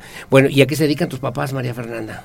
Ah, Perdona, me voy, Cristo- eh, Christopher, sí. Mi papá es ingeniero y trabaja para Toyota y mi mamá es emprendedora. Emprendedora. ¿Tienes más hermanos? Sí, menores. Menores. ¿Y te vas a casar en algún momento en tu vida? Sí. También. Sí. Va a ser una vida como cualquiera. Mm, Sí, honestamente. con una percepción también diferente de lo que puede ser una vida mejor, me imagino. Claro. A ver, Christopher, tú me decías, en el tema de los empleos y el desarrollo de la industria, ¿tú qué visión tienes de esto? Yo tengo una visión en la cual tenemos que ser muy cuidadosos. Y ahorita se ha entrado, les digo, en una sección en la cual pensamos que es magia, ¿no? Y que Sí. pueden hacer todo. Las últimas cosas que han estado saliendo, eh, lo único que han aprendido a hacer es hacer mix. O sea, no es que creen cosas nuevas. Prácticamente, si algo no ha visto una máquina, no es capaz de hacer algo completamente de cero. Sí, No es capaz de tener lo que nosotros tenemos como en el ámbito de la percepción, pues nosotros sabemos identificar distintos sensores o distintos sentidos, que si veo, que si escucho, que si huelo, a ciertas experiencias. Las máquinas no, las máquinas solamente aprenden de ciertas cosas y recrean. Entonces, la industria está cambiando porque actualmente ya se está utilizando, de hecho salió hace poquito una noticia de que una persona quiere utilizar una máquina, una inteligencia artificial, para cuidarse a sí mismo eh, en un juicio. Quería asesorarse con una máquina para poder ganar un juicio. Esto en Estados Unidos. Y otro que, por ejemplo, en industria cinematográfica, utilizando este tipo de herramientas, ya querían hacer hasta guiones de película. Sí, claro, sí, sí, ya oí eso. Ya está funcionando esto actualmente. Sí. Lo único que sí hay que tomar en cuenta es sus limitantes, porque si nosotros empezamos a creer que todo es funcional, hay un sesgo que manejamos nosotros y esto es bueno también tenerlo en cuenta. Sí, claro. Cuando dependemos y, o sabemos que las cosas van a estar ahí, ya sabes, disponibles, como que empezamos a pensar en modo automático y dejamos que las cosas al final de cuentas los haga ya sea el libro que tiene el dato sí, sí, sí, o una máquina que puede resolver un proceso. Sí, claro. Lo cual es iluso también pensar que son 100% reales, porque hay distintas máquinas. Hay máquinas que son muy precisas en ciertas cosas, como también hay máquinas que son más generales. ¿Qué edad tienes, mi querido Christopher? Eh, tengo 25. 25 años. ¿Y qué formación tienes tú también? ¿Estás aquí en, en la UTEC? Sí, de hecho estoy ahorita como profesor de inteligencia artificial apoyando a la industria. Profesor de inteligencia artificial. Yo, de hecho, fui invitado porque, pues como fui, fui de hecho como estudiante. Sí, el desempeño que ejecutamos les gustó mucho y ahorita lo que estoy haciendo es apoyo a la industria de parte del, laboratorio, de, lo que fuimos a hacer en Japón, estoy con, con Mirai con Mirai. Qué maravilla, ¿eh? enhorabuena, felicidades. Son mundos distintos, son mundos diferentes. Creo que hay que aprender a mirar, a quitarnos, además, eh, sobre todo, a romper paradigmas de lo que tiene que ver con este desarrollo del conocimiento, de lo que tiene que ver con la esencia humana, de lo que tiene que ver con el sentido de la vida, para que podamos eh, aprovechar. Y me acordaré de un texto que alguna vez leí de uno de mis maestros que decía: la técnica, la técnica, el conocimiento desde la perspectiva de la vida. Es un texto de Jorge Veraza Ortuzuastegui que refería justamente cómo es importante que mantengamos nosotros esa esencia humana. Entonces eran otros tiempos, estamos hablando hace 15 años, ¿no? Que escribió este artículo, pero que no nos imaginábamos hace 15, 20 años que pudiéramos llegar a estos niveles de desarrollo tecnológico que ya hoy tenemos en Querétaro, mi querida, mi querida María Fernanda, que agradezco muchísimo que hayan estado con nosotros, María Fernanda Martínez, que en dónde estudiaron la primaria y la secundaria, María Fernanda. La primaria y la secundaria. Este, la verdad yo me mudé muchísimo, así que toda mi formación de primaria y secundaria estuve como en 16 escuelas diferentes, así que es un poco complicado ah, qué bueno, qué bueno, qué bueno. Y tú, mi querido Christopher, Christopher Orea. Me pasó más o menos igual. Igual. vi, vi por vi, que está Enrique Zamudio, ¿es este Enrique Zamudio? Es Enrique Zamudio, lo identifiqué aquí, que luego me dejas esta revista, que ojalá que la podamos considerar. ¿Esta revista está en línea? Está en línea, ah, bueno, para que la gente la pueda conocer, es una publicación de la Universidad Tecnológica, le mando saludos y abrazos al rector, que han hecho un esfuerzo muy importante junto con todo su equipo para poder resaltar esto que además hay en Querétaro, existe en Querétaro y esta formación que les ha permitido estar en los niveles internacionales más importantes en el mundo entero, a propósito de la inteligencia artificial, a propósito de las nuevas tecnologías, a propósito del blockchain, de la realidad aumentada, del metaverso, que son ahora las realidades que los jóvenes van a tener que aprender a vivir. Enhorabuena y felicidades y mi respeto siempre, ¿eh? María Fernanda, muchas gracias por estar con nosotros. Un honor, muchísimas gracias. Gracias, Christopher. Mis respetos, ¿eh? Una bala, verdaderas balas, ¿eh? estos jóvenes. Bueno, muchas gracias. Son las 8, las 7, las 7 de la mañana en la inteligencia artificial. No se hubiera equivocado de la hora, pero son las 7 con 24 de la mañana. Hay un libro de Isaac Asimov, por cierto, muy recomendable, que se llama Yo Robot. Yo Robot, que se lo recomiendo para que usted lo pueda también tener ahí en su mano, lo pueda leer, lo pueda aprovechar, como todavía hay libros, ya hoy hay otras formas también para leer, pero se lo recomiendo de manera muy amplia. Hacemos una pausa, son las 7 con 24 de la mañana, ahí está nuestro WhatsApp en el 442-592-1075 y gracias por seguir con nosotros. Voy con Víctor Monroy y los deportes, siempre con la esencia humana de la información más importante aquí en Radar News, primera emisión. Pausa y volvemos.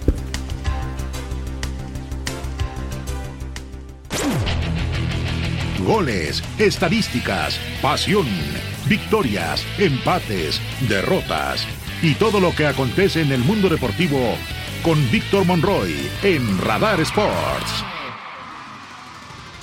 Aurelio, muy buenos días. Es viernes y es momento de platicar de los deportes en esta mañana. Mi nombre es Víctor Monroy y saludo a toda la gente que nos sintoniza.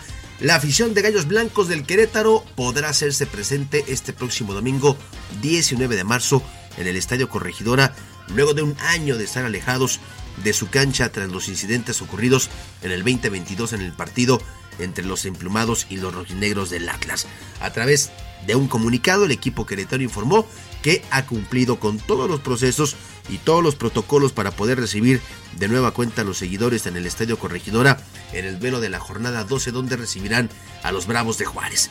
En el texto de este comunicado los queretanos también informaron a su afición que pronto saldrá más información sobre la venta de boletos, además dejaron en claro que el acceso al estadio será con el Fan ID sin excepción alguna.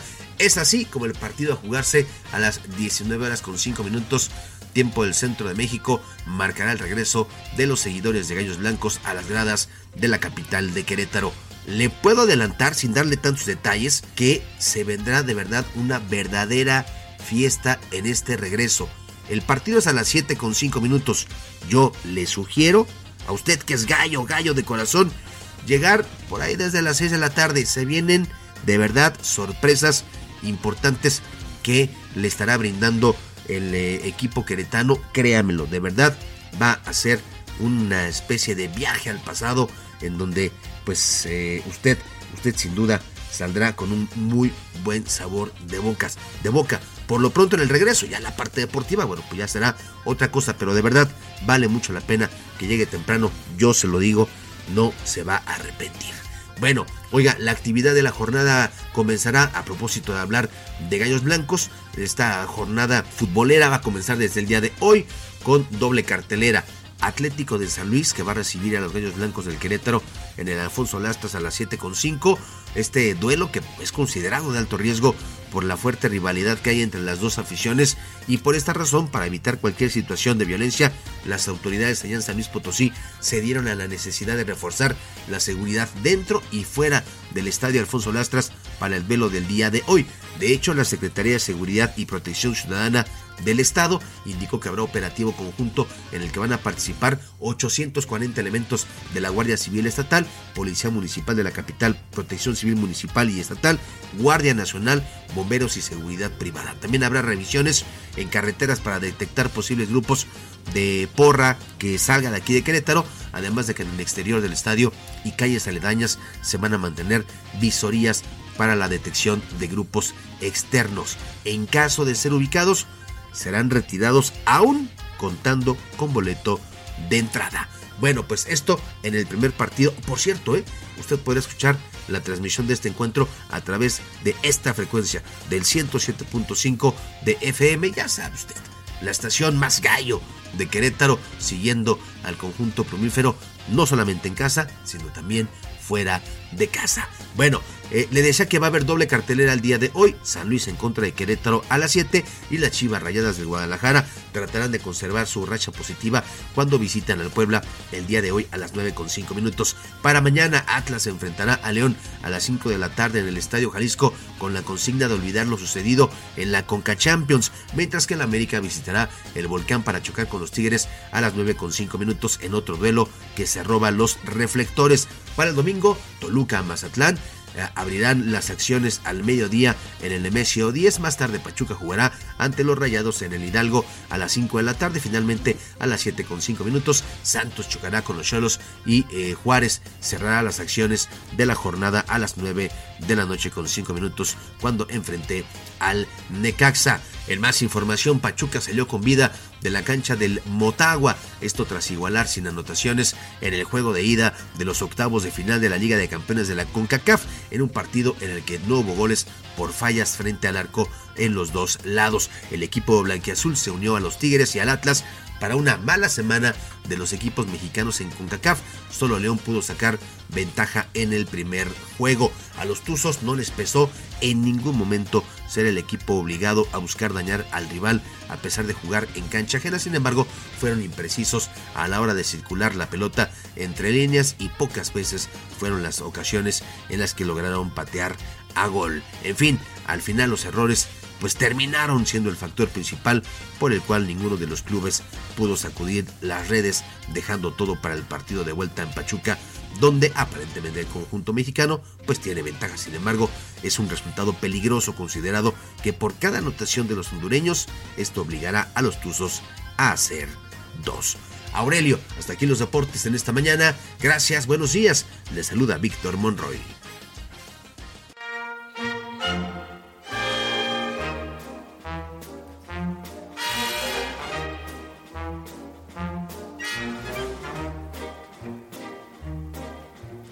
Soy del bazar de un gran modisto, famoso en París. La maniquí que viene a España, hermoso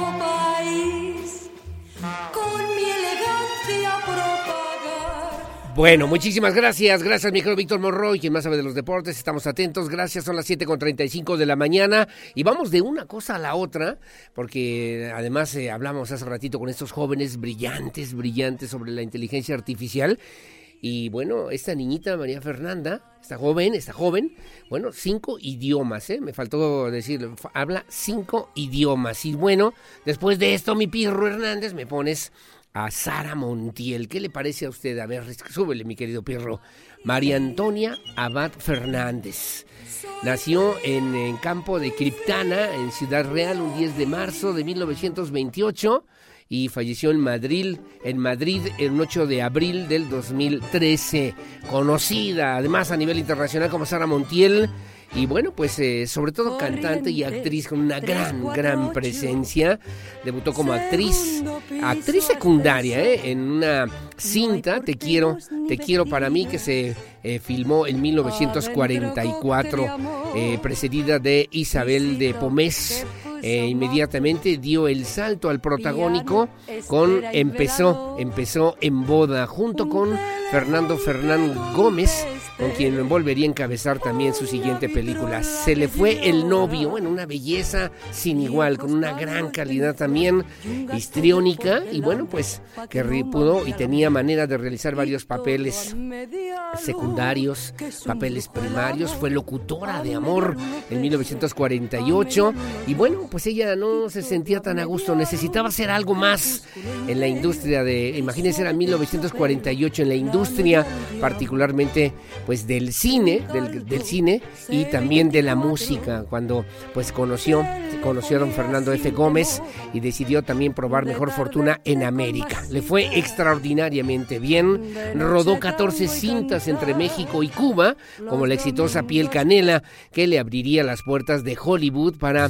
estelarizar, por cierto, junto a Gary Cooper y Burt Lancaster, el western Veracruz. Pero quiero ir esa, no, besame mucho, además de Consuelo Velázquez.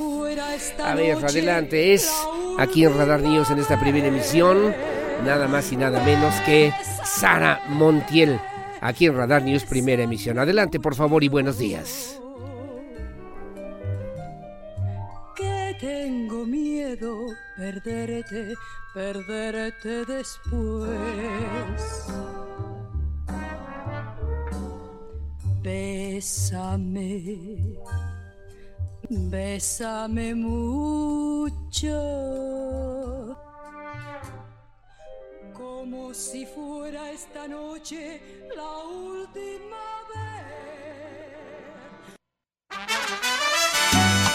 También, bueno, gracias. ¿Qué tal el cambio? 7 con 39 de la mañana. Y bueno, ahora nos vamos a otra cosa, a otra cosa, mariposa. José Antonio Torresola Ruiz, mejor conocido como Frankie Ruiz.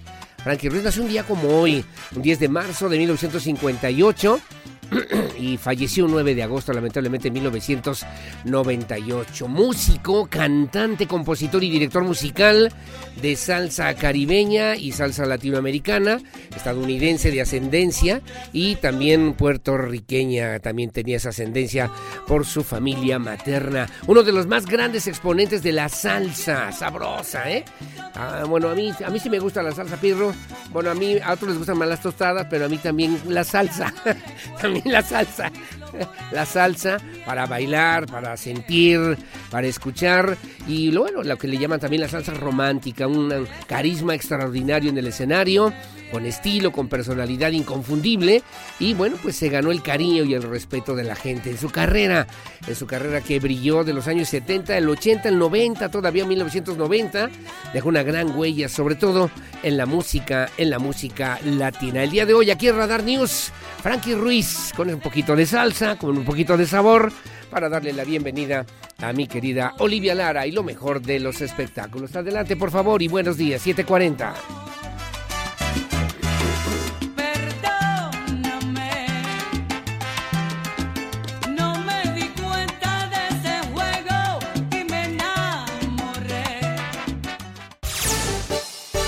Bueno, muchísimas gracias. Las 7.51 de la mañana, la secretaria de Gobierno en el Estado, la licenciada Guadalupe Murguía, habló de un tema importante, un tema muy, muy, muy delicado, muy importante.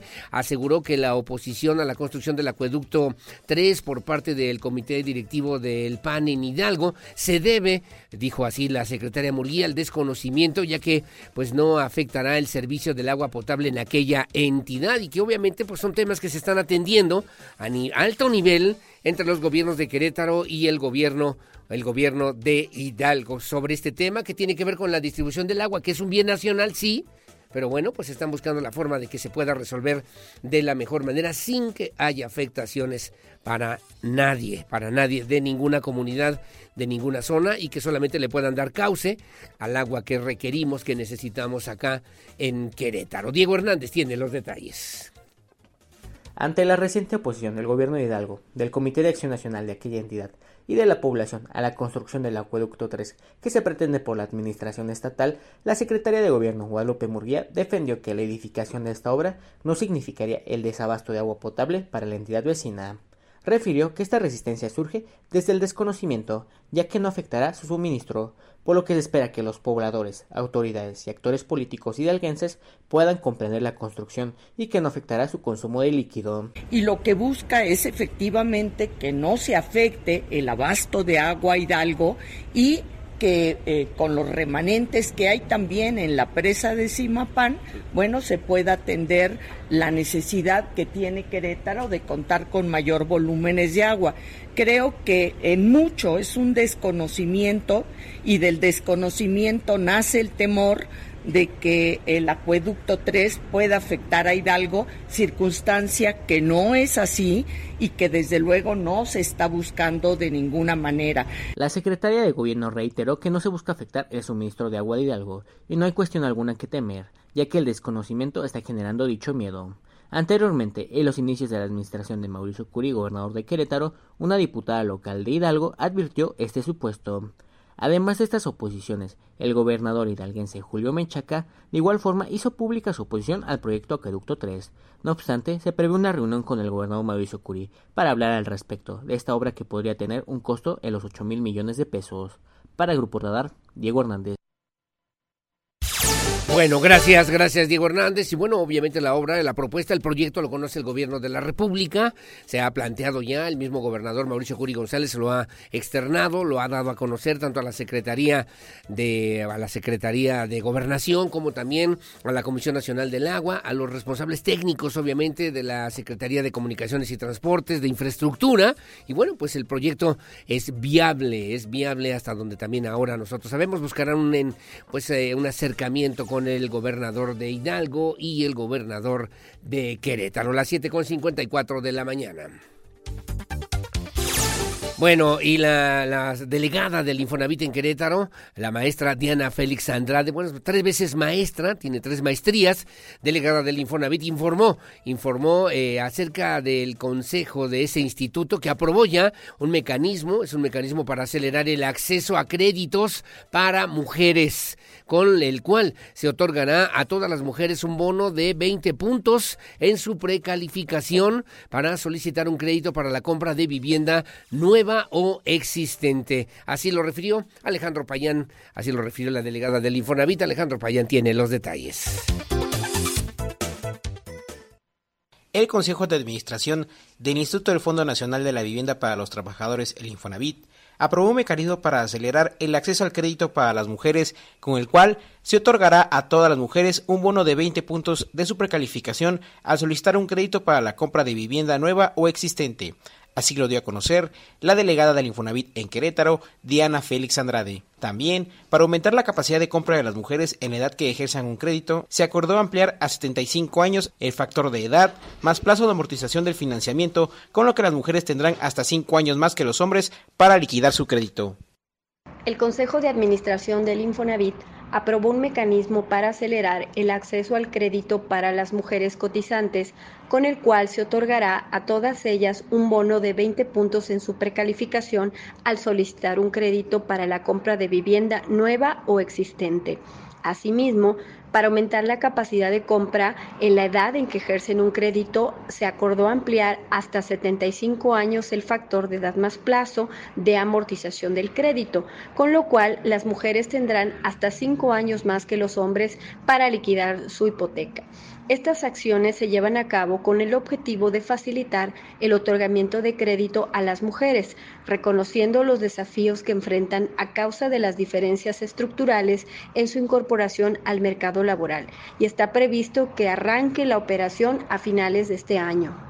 Estas acciones se llevan a cabo con el objetivo de facilitar el otorgamiento de créditos a las mujeres, reconociendo los desafíos que enfrentan a causa de las diferencias estructurales en su incorporación al mercado laboral, brechas salariales, interrupciones del mercado laboral por labores de cuidado y una mayor recurrencia de los empleos formales. Cabe destacar que de 2019 al cierre de febrero de este año, el Infonavit otorgó 1.931.247 créditos, de los cuales 704.851 fueron para mujeres, es decir, el 36%, generando una derrama económica de más de 325.654 millones de pesos.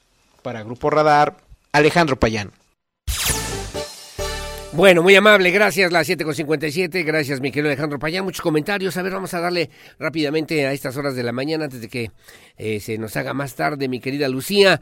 Buenos días, Lucía Aurelio, buenos días, soy Alejandro Bielma, un saludo también, bendiciones para usted y para todo su equipo, reciban un fuerte abrazo desde las faldas del cimatario, muy amable, gracias, buenos días, soy Antonio, también saludo, los escuchamos, que tengan buena mañana. Mónica Bolaños, como cada mañana, consternada, compungida, anonadada, apenas marchamos vestidas de verde y morado y ya tuvimos que vestir de negro una vez, interesante comentario, ¿eh? Una, una más, una puñalada más, una incendiada más, le quitaron la vida a su corta edad de parte de su misma pareja sentimental, eso no es amor, eso no es querer a la mujer, no se le toca ni con el pétalo de una rosa, a la mujer se le respeta con todos sus sentidos, ya basta, ¿qué nos pasa? ¿De qué estamos hechos? ¿Qué tenemos en el cerebro y en el corazón? porque tanta frustración y tanto odio? ¿Qué les hemos hecho? Si solo les eh, lavamos, les planchamos, les damos de comer, nos entregan, nos entregamos a ellos, les damos nuestra quincena, hasta les invitamos sus cheves, ¿y para qué? Para que nos maltraten, nos insulten o nos maten. A quienes les toca resolver esta problemática, a los diputados, a los gobiernos, a la policía, a la sociedad en su conjunto. Y bueno, una hermana, una madre, una compañera de trabajo es indignante ya, ¿para qué digo más? Hasta las lágrimas me brotan de saber que he nacido mujer, si soy yo la que mañana yo no esté, no esté y que sea por una causa justa, morir de pie con la mirada al sol, sabiendo que las mujeres también somos personas y tenemos corazón. Gracias, Mónica Bolaños. Un abrazo, saludos como siempre. Abrazo. Buenos días. El nombre de la revista está de manera impresa y en dónde, en dónde la venden, en dónde la venden, dónde la puedo conseguir o dirección electrónica. Gracias. Se llama Contacto Universitario. Es una revista que hacen en la UTEC. La puede conseguir ahí en la UTEC. Me dice, me dice Manuel, Manuel Cabello que está también de manera digital o virtual para que usted pueda conocer, vive la experiencia 4.0 en Mirai de Japón. Estudiantes de la UTEC que aprenden de expertos en inteligencia artificial, realidad virtual, eh, neuromarketing y tecnologías emergentes. Esta niña que le comentaba yo habla cuatro idiomas y Christopher, que cinco idiomas y Christopher es maestro, ¿eh? es profesor, es un jovencito que está llevando justamente a esas nuevas latitudes allá en Japón. Licenciado, buenos días, gracias por el recuerdo y la belleza dulcísima de la voz de Sarita Montiel. Nos vamos con un buen sabor, nos quedamos con un buen sabor de boca en este viernes. Excelente fin de semana, me dice doña Vicky Osorio. Un abrazo igualmente. Saludos maestros, saludos a ti, a todo, a todo tu equipo de trabajo y auditorio, sobre todo a ese equipo de mujeres que trabajan día a día con profesionalismo, con respeto y dignidad en la vocación de informar. Gracias, mi querido psicólogo Octavio Torres. Hay muchos temas importantes que tratar también contigo. Gracias, buen día, feliz viernes, mejor fin de semana. Saludos de antemano a Siri y Alexa, que tiene un servicio y respuestas menos, menos errores humanos y menos humanos trabajando. Me dice don Víctor Landgrave, ¿no? Sí, caray. Sí, caray. Por ejemplo, lo de, la música, que es todo un tema, ¿eh? Ya vamos a platicar con esos muchachos sobre este asunto. Sí es importante también considerarlo y ponerlo, ponerlo en el radar, ¿no? En el radar. En Carrillo y Coahuila, despejado, gracias a mi querida Puente, de la Secretaría de Movilidad aquí en la capital queretana. Como siempre, muy amable. Gracias. Son las 8 de la mañana con un minuto.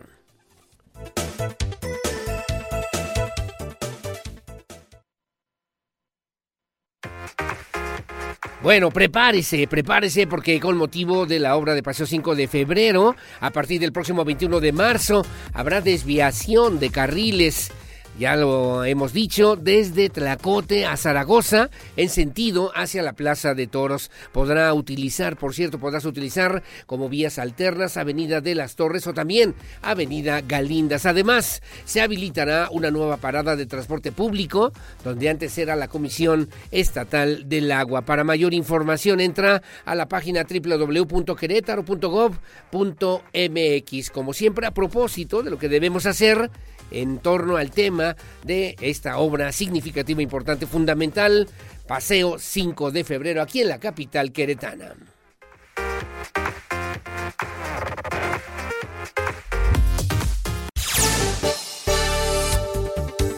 Muchas gracias, gracias. Son las 8 de la mañana con 6 minutos, 8.6. Déjeme comentarle que también ayer hablábamos con nuestros amigos de Fonacot de Fonacot y bueno, ahí, ahí me comentaron ahí algunos temas importantes, interesantes. Eh, se, me, me decían, me comentaban que se eliminó ya el cobro de la Comisión por Apertura en beneficio de las mujeres trabajadoras. Esto es también tema para mujeres cuando soliciten el denominado crédito mujer. Esto facilitaría que más trabajadoras pidan este tipo de créditos. A ver si las invitamos para que vengan a platicar con nosotros la próxima semana, mi querida Lucía Elsa García Carrillo, directora de Fonacot en Querétaro. Así lo comentó a los micrófonos de Radar News, primera emisión. Adelante, por favor, Diego Hernández. Elsa García Carrillo, directora estatal del Instituto Fonacot, anunció que se eliminó el cobro de la comisión por apertura en beneficio de las mujeres trabajadoras cuando soliciten el denominado crédito mujer. Esto facilitará que más mujeres accedan a este tipo de financiamientos. Aprobó que las mujeres trabajadoras paguen menos por el crédito mujer derivado de que disminuye sustancialmente el costo anual total del mismo por la eliminación del cobro de la comisión por apertura. Esto es una medida eh, del, del gobierno federal para disminuir la brecha de género y para fomentar la inclusión financiera de las mujeres trabajadoras a través de mecanismos de financiamiento en mejores condiciones. Añadió la directora que este crédito mujer tiene tasas preferenciales que van desde el 8.9 al 16%. Apuntó que su costo es sustancialmente menor a otro tipo de financiamientos que solicitan y de esa manera facilitarle a este grupo poblacional el acceso a estos tipos de créditos. De acuerdo a García Carrillo, en este crédito para mujeres pueden prestar hasta cuatro veces el sueldo de la solicitante, con las tasas anteriormente mencionadas, pero ya sin tener que pagar el cobro de apertura. El año pasado se aprobaron en lo general 34.112 créditos, 14.000 de ellos fueron para mujeres queretanas. Esto se traduce en 229.4 millones de pesos otorgados. Para Grupo Radar, Diego Hernández. Bueno, gracias, eh, gracias Diego Hernández. Estaremos atentos. Ojalá que las podamos invitar la próxima semana y que nos den más detalles eh, de esta, de este tema que también me parece importante. Bueno, el alcalde de Querétaro, Luis Nava, presentó, presentó ante operadores turísticos del país. Es un tema importante que va a potenciar el desarrollo económico, el desarrollo turístico de Querétaro. Se, bueno, pues se entiende, se conoce justamente como este clúster médico de turismo y de salud, Querétaro Global Health Care, con lo que pues se busca, se busca coordinar, coordinar los distintos servicios médicos que se pueden potenciar aquí en la capital que permitiría una sinergia muy, muy favorable y además, además, aumentar, en días pasados platicábamos con Marco del Prete Tercero sobre la complejidad económica abonar a la complejidad económica de lo que significa la mejor calidad de los servicios económicos, los servicios de salud, los servicios que obviamente se pueden ofertar no solamente para eh, pues los eh, ciudadanos, vecinos y habitantes de Querétaro, sino también para mexicanos o nacionales y hasta extranjeros. Alejandro Payán con los detalles. El presidente municipal de Querétaro, Luis Nava, presentó ante operadores turísticos del país y el extranjero el clúster médico de turismo y de salud, Querétaro Global Health Care, que busca proyectar a Querétaro como una ciudad donde la gente pueda recibir servicios médicos de salud y calidad a mejores precios.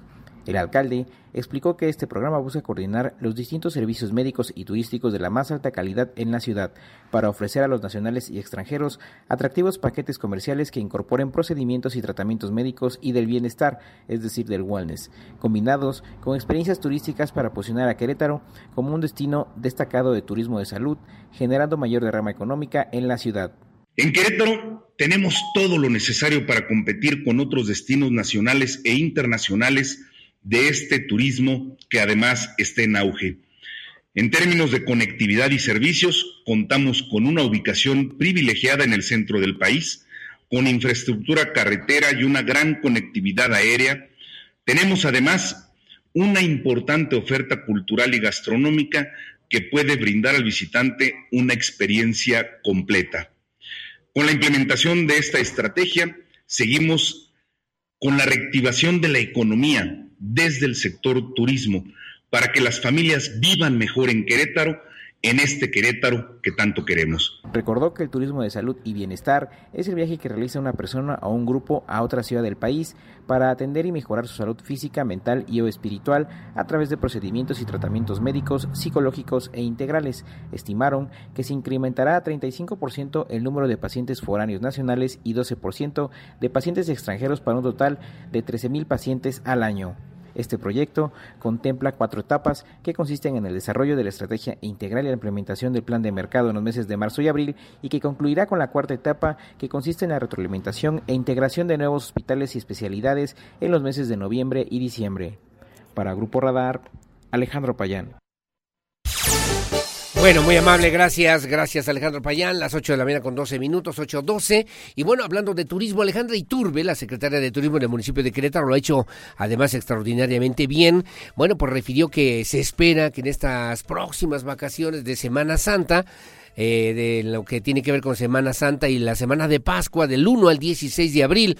Bueno, se espera una recuperación económica con una ocupación del 65%, ocupación hotelera, una derrama, también decía Alejandra Iturbe, una derrama económica superior a los 420 millones de pesos. Y bueno, obviamente Querétaro listo para lo que tiene que ver justamente con esta temporada de Semana Santa y Semana de Pascua en nuestra capital del estado. También Alejandro Payán tiene los detalles.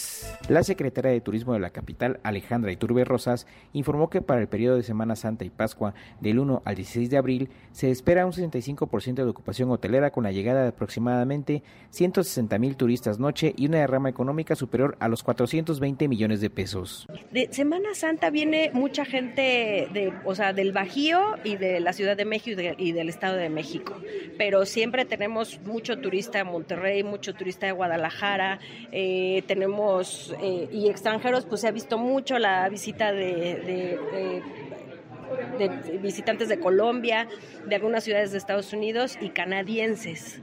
Claro, mira, eh, la, verdad es que la infraestructura hotelera que, que, ofrece Querétaro, pues es muy atractiva, sobre todo para estas vacaciones que son como vacaciones de los niños. Entonces, pues obviamente son muy atractivos los hoteles que cuentan con, ¿no? con instalaciones de alberca, juegos para niños, etcétera.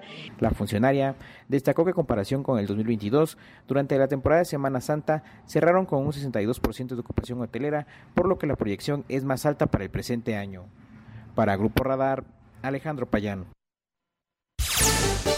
Gracias, gracias a Alejandro Pañán. Y yo decía, yo diría, ¿no? La industria aeroespacial, la industria automotriz, la industria también de la data center o el tema del data center también se está fortaleciendo, consolidando aquí en Querétaro, pero no podemos olvidar y no podemos dejar el tema de la industria turística, la industria turística, que por cierto, ayer refería el presidente de la Asociación Queretana de Hoteleros, Luis Ignoret Luna, bueno, pues refirió que eh, pues eh, se después, la obra de Paseo 5 de febrero ha generado ahí algunas complicaciones, sí, la ocupación hotelera también en esta zona de 5 de febrero, donde hay varios hoteles, ha bajado hasta en un 10%, decía don Luis Ignoret, sin embargo, esta cifra puede aumentar con la reducción de carriles en la zona de esta obra a partir del próximo 21 de marzo. Obviamente, pues se espera que después de la recuperación, después de que quede concluida la obra, bueno, pues florezcan todas estas empresas, todos estos negocios, toda esta eh, todo este potencial que hoy por hoy tiene Querétaro y puedan también pues eh, mejorar sus condiciones económicas. Iván González platicó con don Luis Ignoret, él es el eh, presidente de la Asociación Queretana de Hoteleros, esto fue lo que le dijo. Obras de 5 de febrero bajan ocupación hotelera entre 10 y 15%, mientras que el consumo de alimentos en estos hoteles también ha bajado 20%. El presidente de la Asociación Queretana de Hoteleros, Luis Señores Luna, detalló que esta cifra podría aumentar con la reducción de carriles en la zona de obra. Hasta el momento, no se ha pensado en el cierre de los hoteles, ni en regresar al esquema de home office, ya que los hoteles requieren de la presencia del personal, así lo comentó el presidente de la Asociación de Hoteles, Luis Señores Luna. Yo que en la zona de 5 de febrero hay 11 hoteles, 8 son de la Asociación Queretana de Hoteleros y ahorita en, este, en esta nueva etapa donde se va a cerrar una parte del tramo de 5 de febrero, realmente el único hotel que podríamos decir que va a estar más afectado va a ser el Hotel Camelines, pero para ello ya se está trabajando tanto desde la asociación como con la Secretaría de Turismo en acciones que permitan reforzar la promoción de estos, hoteles, así como las rutas alternas para que todos los huéspedes puedan llegar. Lo que se busca, dijo el empresario, es incrementar la promoción de los hoteles de la zona que además del acceso por 5 de febrero, tienen acceso por la parte trasera y lateral, lo que permitirá que sigan trabajando al 100%. Para Grupo Radar, Iván González. Bueno, muy amable, gracias, gracias Iván González. Hay otro tema, le agradezco mucho al teniente Mérida que me hace favor de enviarme una información importante para todos ustedes. Eh, ya le referíamos hace unos momentos el tema de los dos feminicidios, uno en el Marqués, otro en Carrillo Puerto. Bueno, me está mandando esta información de último momento, de último momento en que la Policía Municipal de Querétaro detuvo a un sujeto, un sujeto eh, por homicidio en grado de tentativa, esto en la colonia Loma Linda, hace unos minutos. El detenido protagonizó una riña familiar y amenazó con privar de la vida a su pareja sentimental. En la revisión preventiva, los oficiales de policía localizaron, le localizaron un arma blanca en la cintura del masculino. Agentes de seguridad detuvieron a esta persona que protagonizó esta riña familiar y amenazó con privar de la vida a su pareja sentimental. Un hecho suscitado en la calle Cuauhtémoc de la referida comunidad, aseguró, aseguró este señor, a Roberto N., a Roberto N. Y bueno, pues eh, le comento, le comento sobre todo en esta zona de la, de la colonia, de la colonia Loma Linda, donde ocurrieron estos hechos en la calle Cuauhtémoc, en la calle de Cuauhtémoc. Asegura Roberto N. de 37 años de edad, quien previamente había sido sometido por su cuñado, a quien también amenazó con privarlo de la vida y agredió a su hermana física y Incluso fue acusado también de intentar prenderle fuego a la casa y un automóvil, de amenazarla con privarla de la vida. En la revisión preventiva, los oficiales, esto acaba de suceder hace unos minutos, los oficiales de policía localizaron un arma blanca, cuchillo con mango metálico y en la cintura también del detenido. Por lo anterior, le dieron lectura a los derechos que le asisten como persona detenida. Se le informó sobre su traslado a la Fiscalía General del Estado de Querétaro, instancia que resolverá sobre su probable intervención en este delito de homicidio en grado de tentativa que acaba de ocurrir la mañana del día de hoy en la zona de la colonia Loma Linda, aquí en la capital queretana. Gracias, las 8 de la mañana con 18 minutos, 8.18. En los comentarios rápidamente, a ver, tenemos varias cosas desde donde comienzo. Ahí me quedé con Eva Puente. Señor Aurelio, perdón la molestia, pero el tráfico está fatal. Parece del 9M, porque nadie se mueve. Nadie se mueve ahí en la zona de la obra de 5 de febrero. En mi humilde opinión, me dicen también de otro, en otro comentario, en mi humilde opinión, los mexicanos no debemos vernos como queretanos, como hidalguenses. Debemos vernos como mexicanos y apoyarnos como tales. A Querétaro le hace falta agua. En Hidalgo no tienen empleo. Acá los recibimos y todos los mexicanos que han llegado a Querétaro a vivir mejor, pero ocupan, ocupan agua. ¿eh? El comentario está interesante, ocupan agua para vivir acá en este estado. Así que hay que apoyarnos como mexicanos entre todos. Me dice gracias, gracias, eh, gracias también don Alan Alonso, muy amable que se comunica con nosotros. Lucerito Santana, un abrazo, muchos saludos y gracias también por las consideraciones a propósito del día de hoy. Que tengamos un buen fin de semana y que haya oportunidad también para compartir en familia. Bueno, muy amable, gracias. Tener acceso, me dicen en otro comentario, tener acceso a personas más inteligentes que tú es una bendición, no una amenaza. La envidia es una declaración de inferioridad. Saludos a Lucía y también al Pirro, me dice Leti Sáenz. Muy amable, gracias. Que tengan buen día. Homero Barrera me manda sus comentarios, muy amable. Te invito a leer mi columna, El relevo mexicano, a propósito, a propósito de lo que significa justamente la contienda por la candidatura presidencial en Morena. Ya Emanuel Caballo, Emanuel Cabello me hizo favor de enviarme, Caballo, no. Eh, no, Cabello me hizo favor de enviarme eh, la revista, la revista con el link para que la podamos compartir. Sí, con mucho gusto a ver si la compartimos en la plataforma, mija, en Querétaro 24 y medio 7.com, con muchísimo gusto. Te mando la revista y gracias también por el apoyo. Estamos al, pendiente, atentos. Gracias, mi querido Emanuel Cabello. Alejandra Altamirano, muy amable. Gracias a Toño. Saludos a, como siempre, a Claudia, que también nos hacen favor de sintonizarnos, y también a mi querido Agustín. Son las 8 con 20. Hago una pausa, hago una pausa. Regresamos, que si ya no vas a poner salsa, que eres el guajolote consentido. Ayer te escuchaba que les, lo, hizo, lo hizo muy bien, ¿eh? Mauricio Alcalá. Eh, Omar Martins tiene mucha experiencia, es un buenazo, un buenazo de la locución y también de la conducción. Y bueno, Mauricio Alcalá, un muchacho y un joven que está haciendo las cosas siempre bien y con una muy buena actitud. Así que enhorabuena, enhorabuena y felicidades. Y bueno, hacemos la pausa, las 8 de la mañana con 21 minutos. Es viernes, así que hay que pasarla bien. Frankie Ruiz aquí en Radar News en esta primera emisión. La pausa, la pausa y volvemos. Y se asustan y en un instante se acarician, se disfrutan y se alejan después con disimulo. Ese hombre contigo y esa mujer que no conozco de mi brazo, los dos suplentes que después de aquel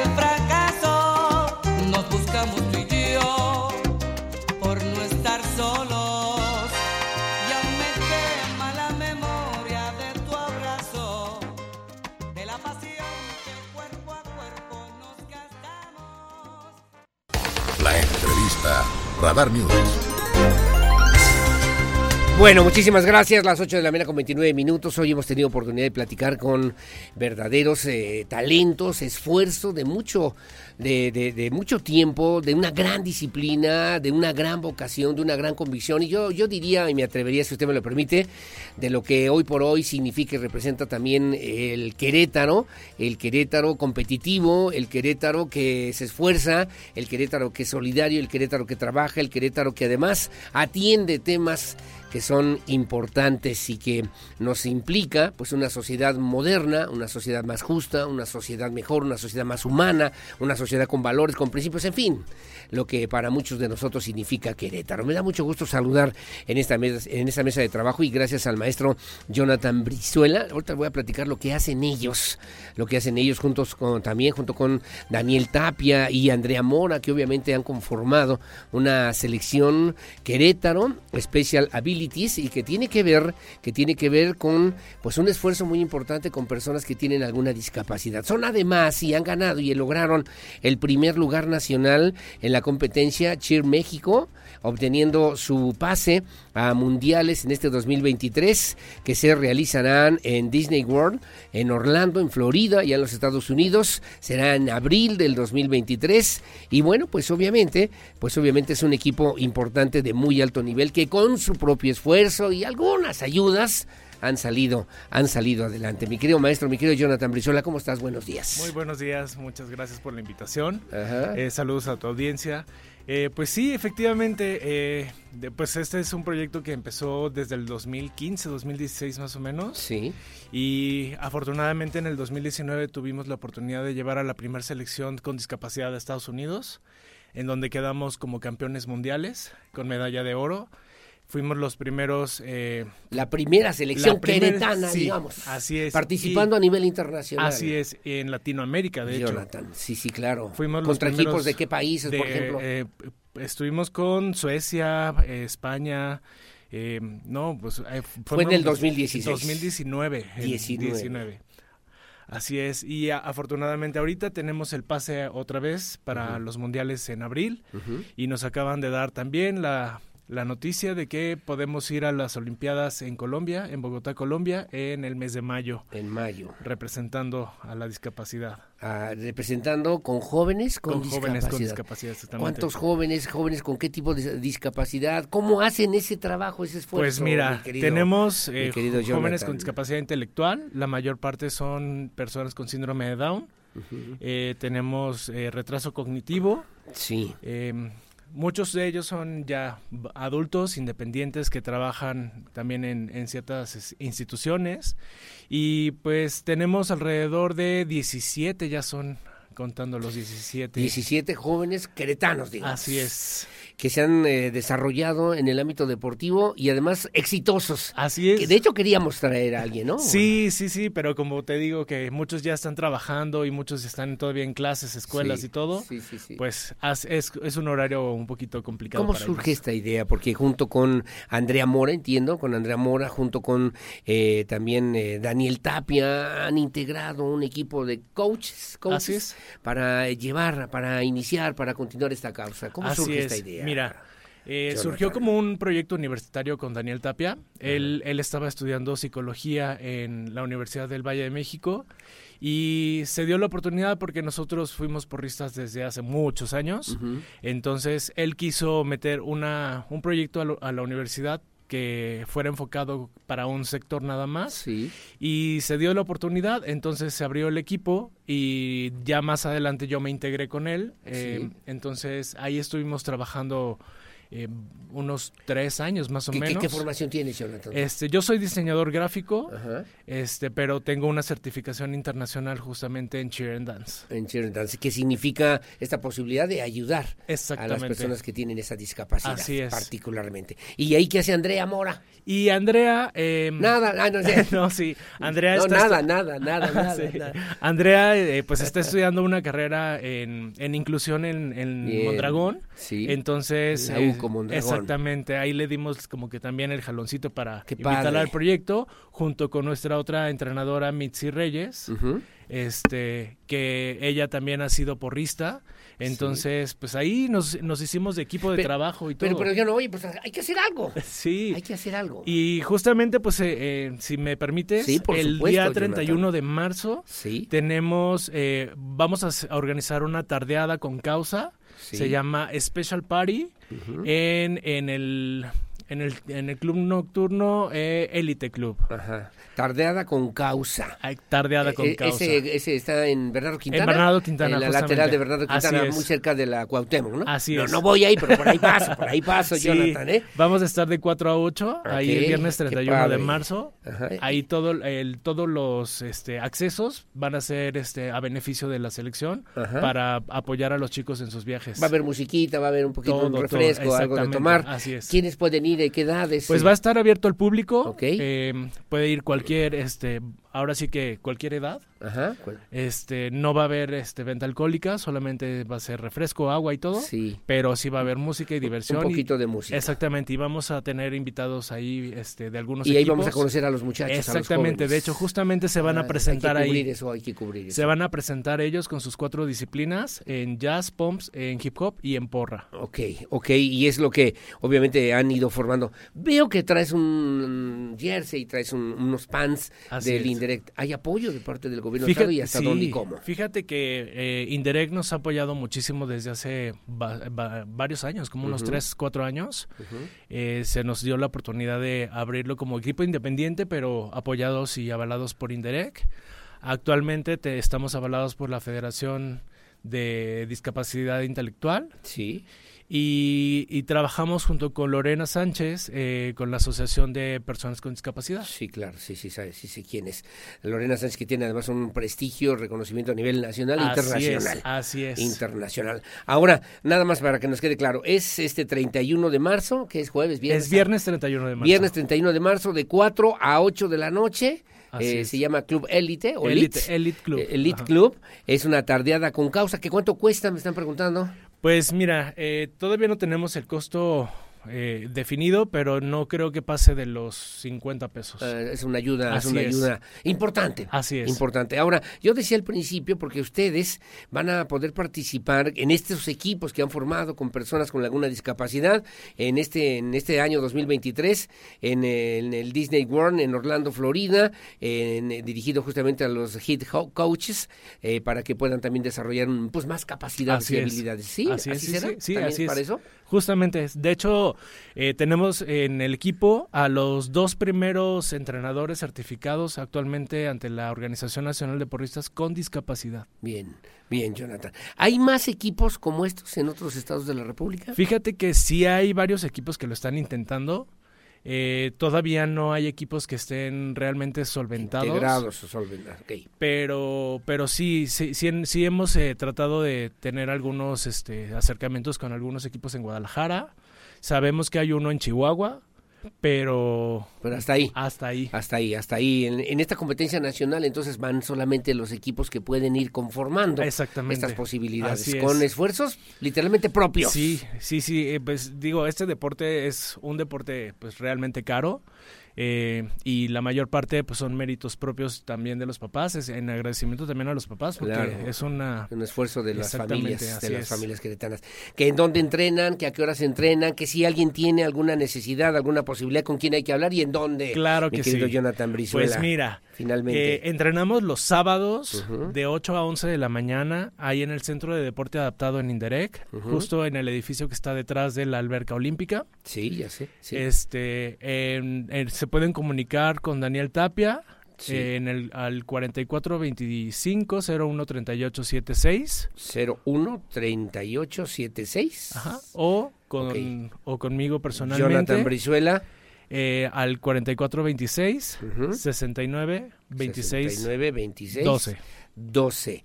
Ahí está Jonathan Brizuela, 4426 69 26 12 o con David, ¿verdad? Con, Daniel, con Daniel, Tapia, en el 44, él sí sabe que le estás dando su sí, teléfono. Sí, sí, sí. Ah, ok. 442 501 3876 para que usted se pueda poner en contacto. ¿Cuesta eso? ¿La gente tiene que pagar? Sí, fíjate que tenemos este una, una aportación mensual, pero si, si me permites, este podemos este a las personas que estén interesadas, podemos platicar con ellas para ofrecerles una beca. Ok, personas con síndrome de Down. Con cualquier discapacidad intelectual y síndrome de Down. Ahora, es que es que esto es un tema que hay que hay que atender y hay que ver también con mucho cuidado y con muchas consideraciones por el gran esfuerzo que también ustedes realizan. Eh, eh, cuando llega una persona, ¿cuál es el objetivo que ustedes tienen? Por ejemplo, ¿qué, qué, se ha logrado a través eh, de lo que ustedes están haciendo en Special Abilities para que puedan desarrollar esta esencia humana, esta personalidad que si no hubiera llegado con ustedes se hubiera ido por otro claro, lado? Claro, mira, primeramente, o sea, hacemos una valoración de, de la, de la persona, eh, en este caso de los jóvenes. Eh, trabajamos la motricidad, eh, su capacidad de retención, su manejo de habilidades este, psicomotoras y conforme a la marcha vamos mejorando justamente en esas, en esas habilidades. Gracias a Dios, esta, este tipo de, de labor nos ha permitido em, pues tener cierto seguimiento con algunos eh, papás y acercamiento con los chicos en donde hemos visto una evolución completa hasta en sus habilidades sociales. Entonces, esto nos en algún momento tuvimos una alumna que de verdad no hablaba nada, no podía eh, comunicarse, era tartamuda Entonces, eh, esta, esta, este deporte le, Le ayudó, abrió le ayudó completamente, se comunica ahora, trabaja en un restaurante La ahora. quiero conocer, la quiero conocer. Es, es chef de un La restaurante. quiero traer. Entonces, claro que sí, con todo gusto la podemos. Ahora, ahora eh, entiendo, obviamente, que hay situaciones, hay complejidades que se tienen que atender eh, de manera muy especial, justamente, pero existe la posibilidad de que se puedan también encontrar estos horizontes, estos nuevos caminos, estos nuevos destinos, mi querido Jonathan. Así Brizuela, es, ¿no? así es, sí. Pues sí. enhorabuena por esa labor. Hombres, mujeres, ¿qué edades? Hombres, mujeres, este, em, arriba de los 15 años de preferencia, Ok. este, con, con por lo menos este, alguna experiencia deportiva, es lo que estamos buscando, pero estamos abiertos a cualquier, este, a cualquier persona que cualquier quiera situación. Son integrarse. retos. Exactamente, sí, claro. Son retos y a los retos hay que entrarle. Así Hay es. que entrarle. 442-669-2612 es el teléfono de Jonathan Brizuela y gracias también, como siempre, que nos hacen favor de acompañarnos en este mismo espacio y que ya lo referíamos hace un momento. Bueno, pues también el teléfono de Daniel Tapia para que también usted se pueda poner en contacto con nuestros amigos justamente en esta misma causa de pues eh, Special Abilities que pues eh, representa una alternativa muy importante para muchas personas. 442 501 3876. ¿Con qué quieres cerrar, mi querido maestro, mi querido Jonathan? Pues como, como bien lo decimos, eh, nosotros tenemos como dos lemas, eh, donde decimos que no existen límites, solamente oportunidades. Entonces, para los chicos, eh, podemos decir que somos nosotros la evidencia de que todo es posible. Bueno, pues cuenta con nosotros, aquí hay un espacio, aquí hay un lugar, ojalá que podamos conocer también a estos jóvenes y lo que se ofrezca siempre a la orden. Muchísimas gracias por la invitación. Igualmente, son las 8 de la mañana con 42 minutos, 8.42, gracias por estar con nosotros. Mira, me están comentando felicidades, me dicen felicidades al programa, también a Jonathan por dar su tiempo a personas que mucho, que lo necesitan y mucho. Eh, Juana Pérez del Centro, muy amable, Juanita, saludos, que tengan buen día. Y luego me dicen, si yo no tengo una discapacidad, ¿cómo puedo apoyar esta causa? Ok, bien, este, ¿no? sí, claro. Dice eh, Mariela. Sí, mira, ahorita vamos a abrir una campaña de recaudación de fondos en, en la página de Donadora. Eh, si gustan, en cuanto tengamos la información completa, te la hacemos llegar. Es, eh, va, va a ser a donativo propio, entonces ahí pueden aportar la cantidad que ustedes prefieran y, y también se pueden acercar directamente con nosotros Claro. ahí en el Centro de Deporte Adaptado los sábados. Los sábados de 8 de la mañana a 11 de la mañana es. y en el Indirect. Así es. En el Indirect. Pero no se le olvide, 31, viernes 31 de marzo, de 4 a 8 de la noche, esta tardeada con causa, ahí en este centro, ¿cómo se llama? Centro En Educativo y Cultural. eh, sí, ahí. No. ahí en el Elite Club. Elite Club, ahí en Bernardo Quintana, muy cerca de la universidad, ahí en la lateral de la Universidad Cuauhtémoc para más señas. Gracias, mi querido Jonathan, que tengas buen día. Igualmente, gracias a ustedes. Que si los está apoyando Iridia Salazar, me preguntan. Eh, justamente vamos a intentar tener una... ¿Intentar? una- sí, Van a una intentar. cita. Sí, porque Pero está muy todavía no concreta nada. Sí, está muy saturada ahorita en horarios todavía. Todavía no concreta nada. Bueno, yo espero que se sature antes de que termine, Sí. antes de que antes del 2024. Amigo, buenos días. Eh, me dice también, como siempre, saludos, saludos. Gracias, mi querido Mauricio Ruiz, que tengan buen día. Ahí estamos a la orden. Muchísimas Jonathan. gracias. Gracias, es el maestro Jonathan Brizuela. Saludos a todos que forman parte, pues, de esta propuesta para atender, para ayudar, para solidarizarse con la gente que más lo necesita, que son las personas con discapacidad. Son las 8:44 de la mañana. Hacemos una pausa, hacemos una pausa, regresamos enseguida con más y sigue la salsa, todo lo que da aquí en este espacio de noticias. Pausa y volvemos. diariamente. Te lo aunque me agite a veces la desesperación, cuando le falta la cura a mi desesperación. Si te dicen que yo me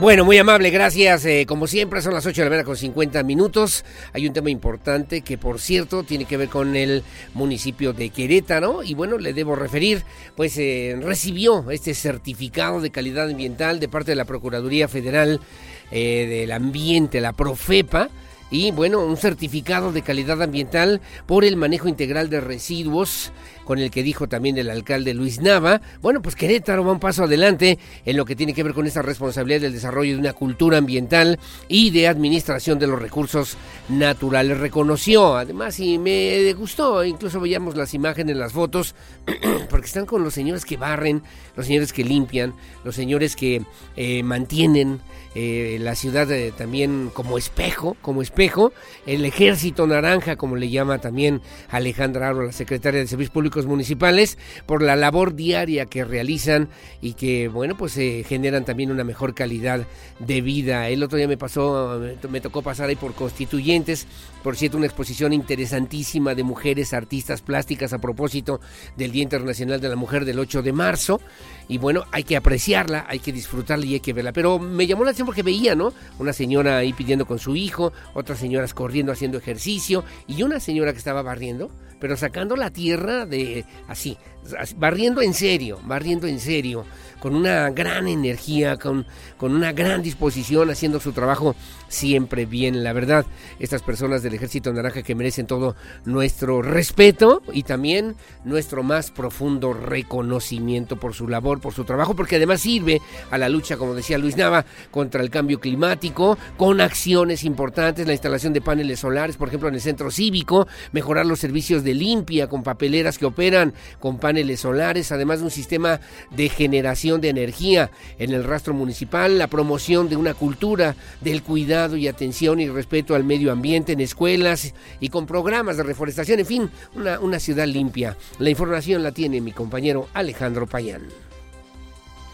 Por octava ocasión consecutiva, el municipio de Querétaro recibió de la Procuraduría Federal de Protección al Ambiente Profepa el certificado de ciudad ambiental por el manejo integral de residuos, con el que dijo el presidente municipal de Querétaro, Luis Nava, Querétaro va un paso adelante en la responsabilidad del desarrollo de una cultura ambiental y de administración de los recursos naturales. Pues esta certificación demuestra que cumplimos esa regulación y más allá, que superamos los estándares mínimos requeridos en materia medioambiental. Y es que en Querétaro, en todos los temas, reconocemos el sentido de la ley y la regulación para asumir una responsabilidad y frente a ella asumir además un compromiso frente a los objetivos que la motivan.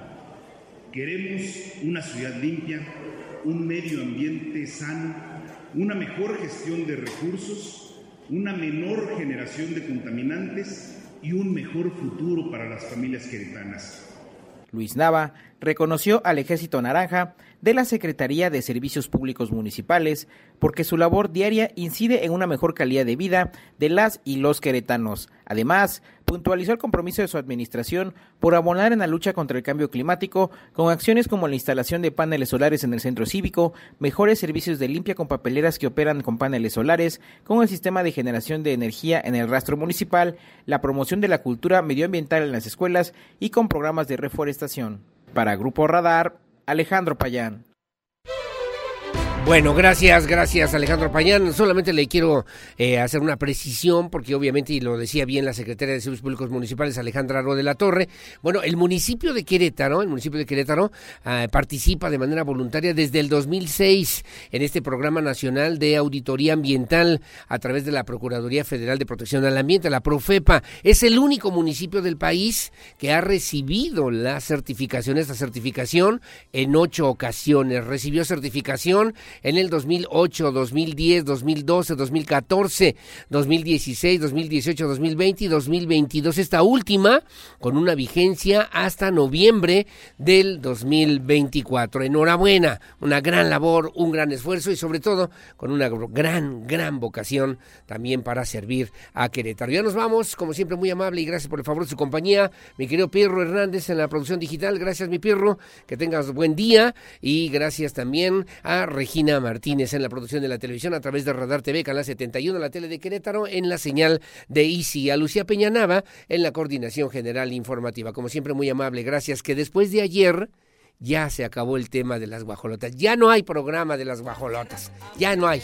Ya. Ahora son los guajolotes. Omar Martis y obviamente también Mauricio Alcalá lo hicieron extraordinariamente, extraordinariamente, muy, extraordinariamente bien. Y ahora, en los guajolotes. Ah, no, no, no, no. No lo vuelvo a hacer, mi pirro, ¿eh? Bueno, ya es viernes, ya nos vamos. Yo soy Aurelio Peña, gracias por su compañía. Sobre todo, mucho agradezco el favor de su confianza siempre con la fuerza de la verdad. Que tenga bonito fin de semana y hasta la próxima. Buenos días.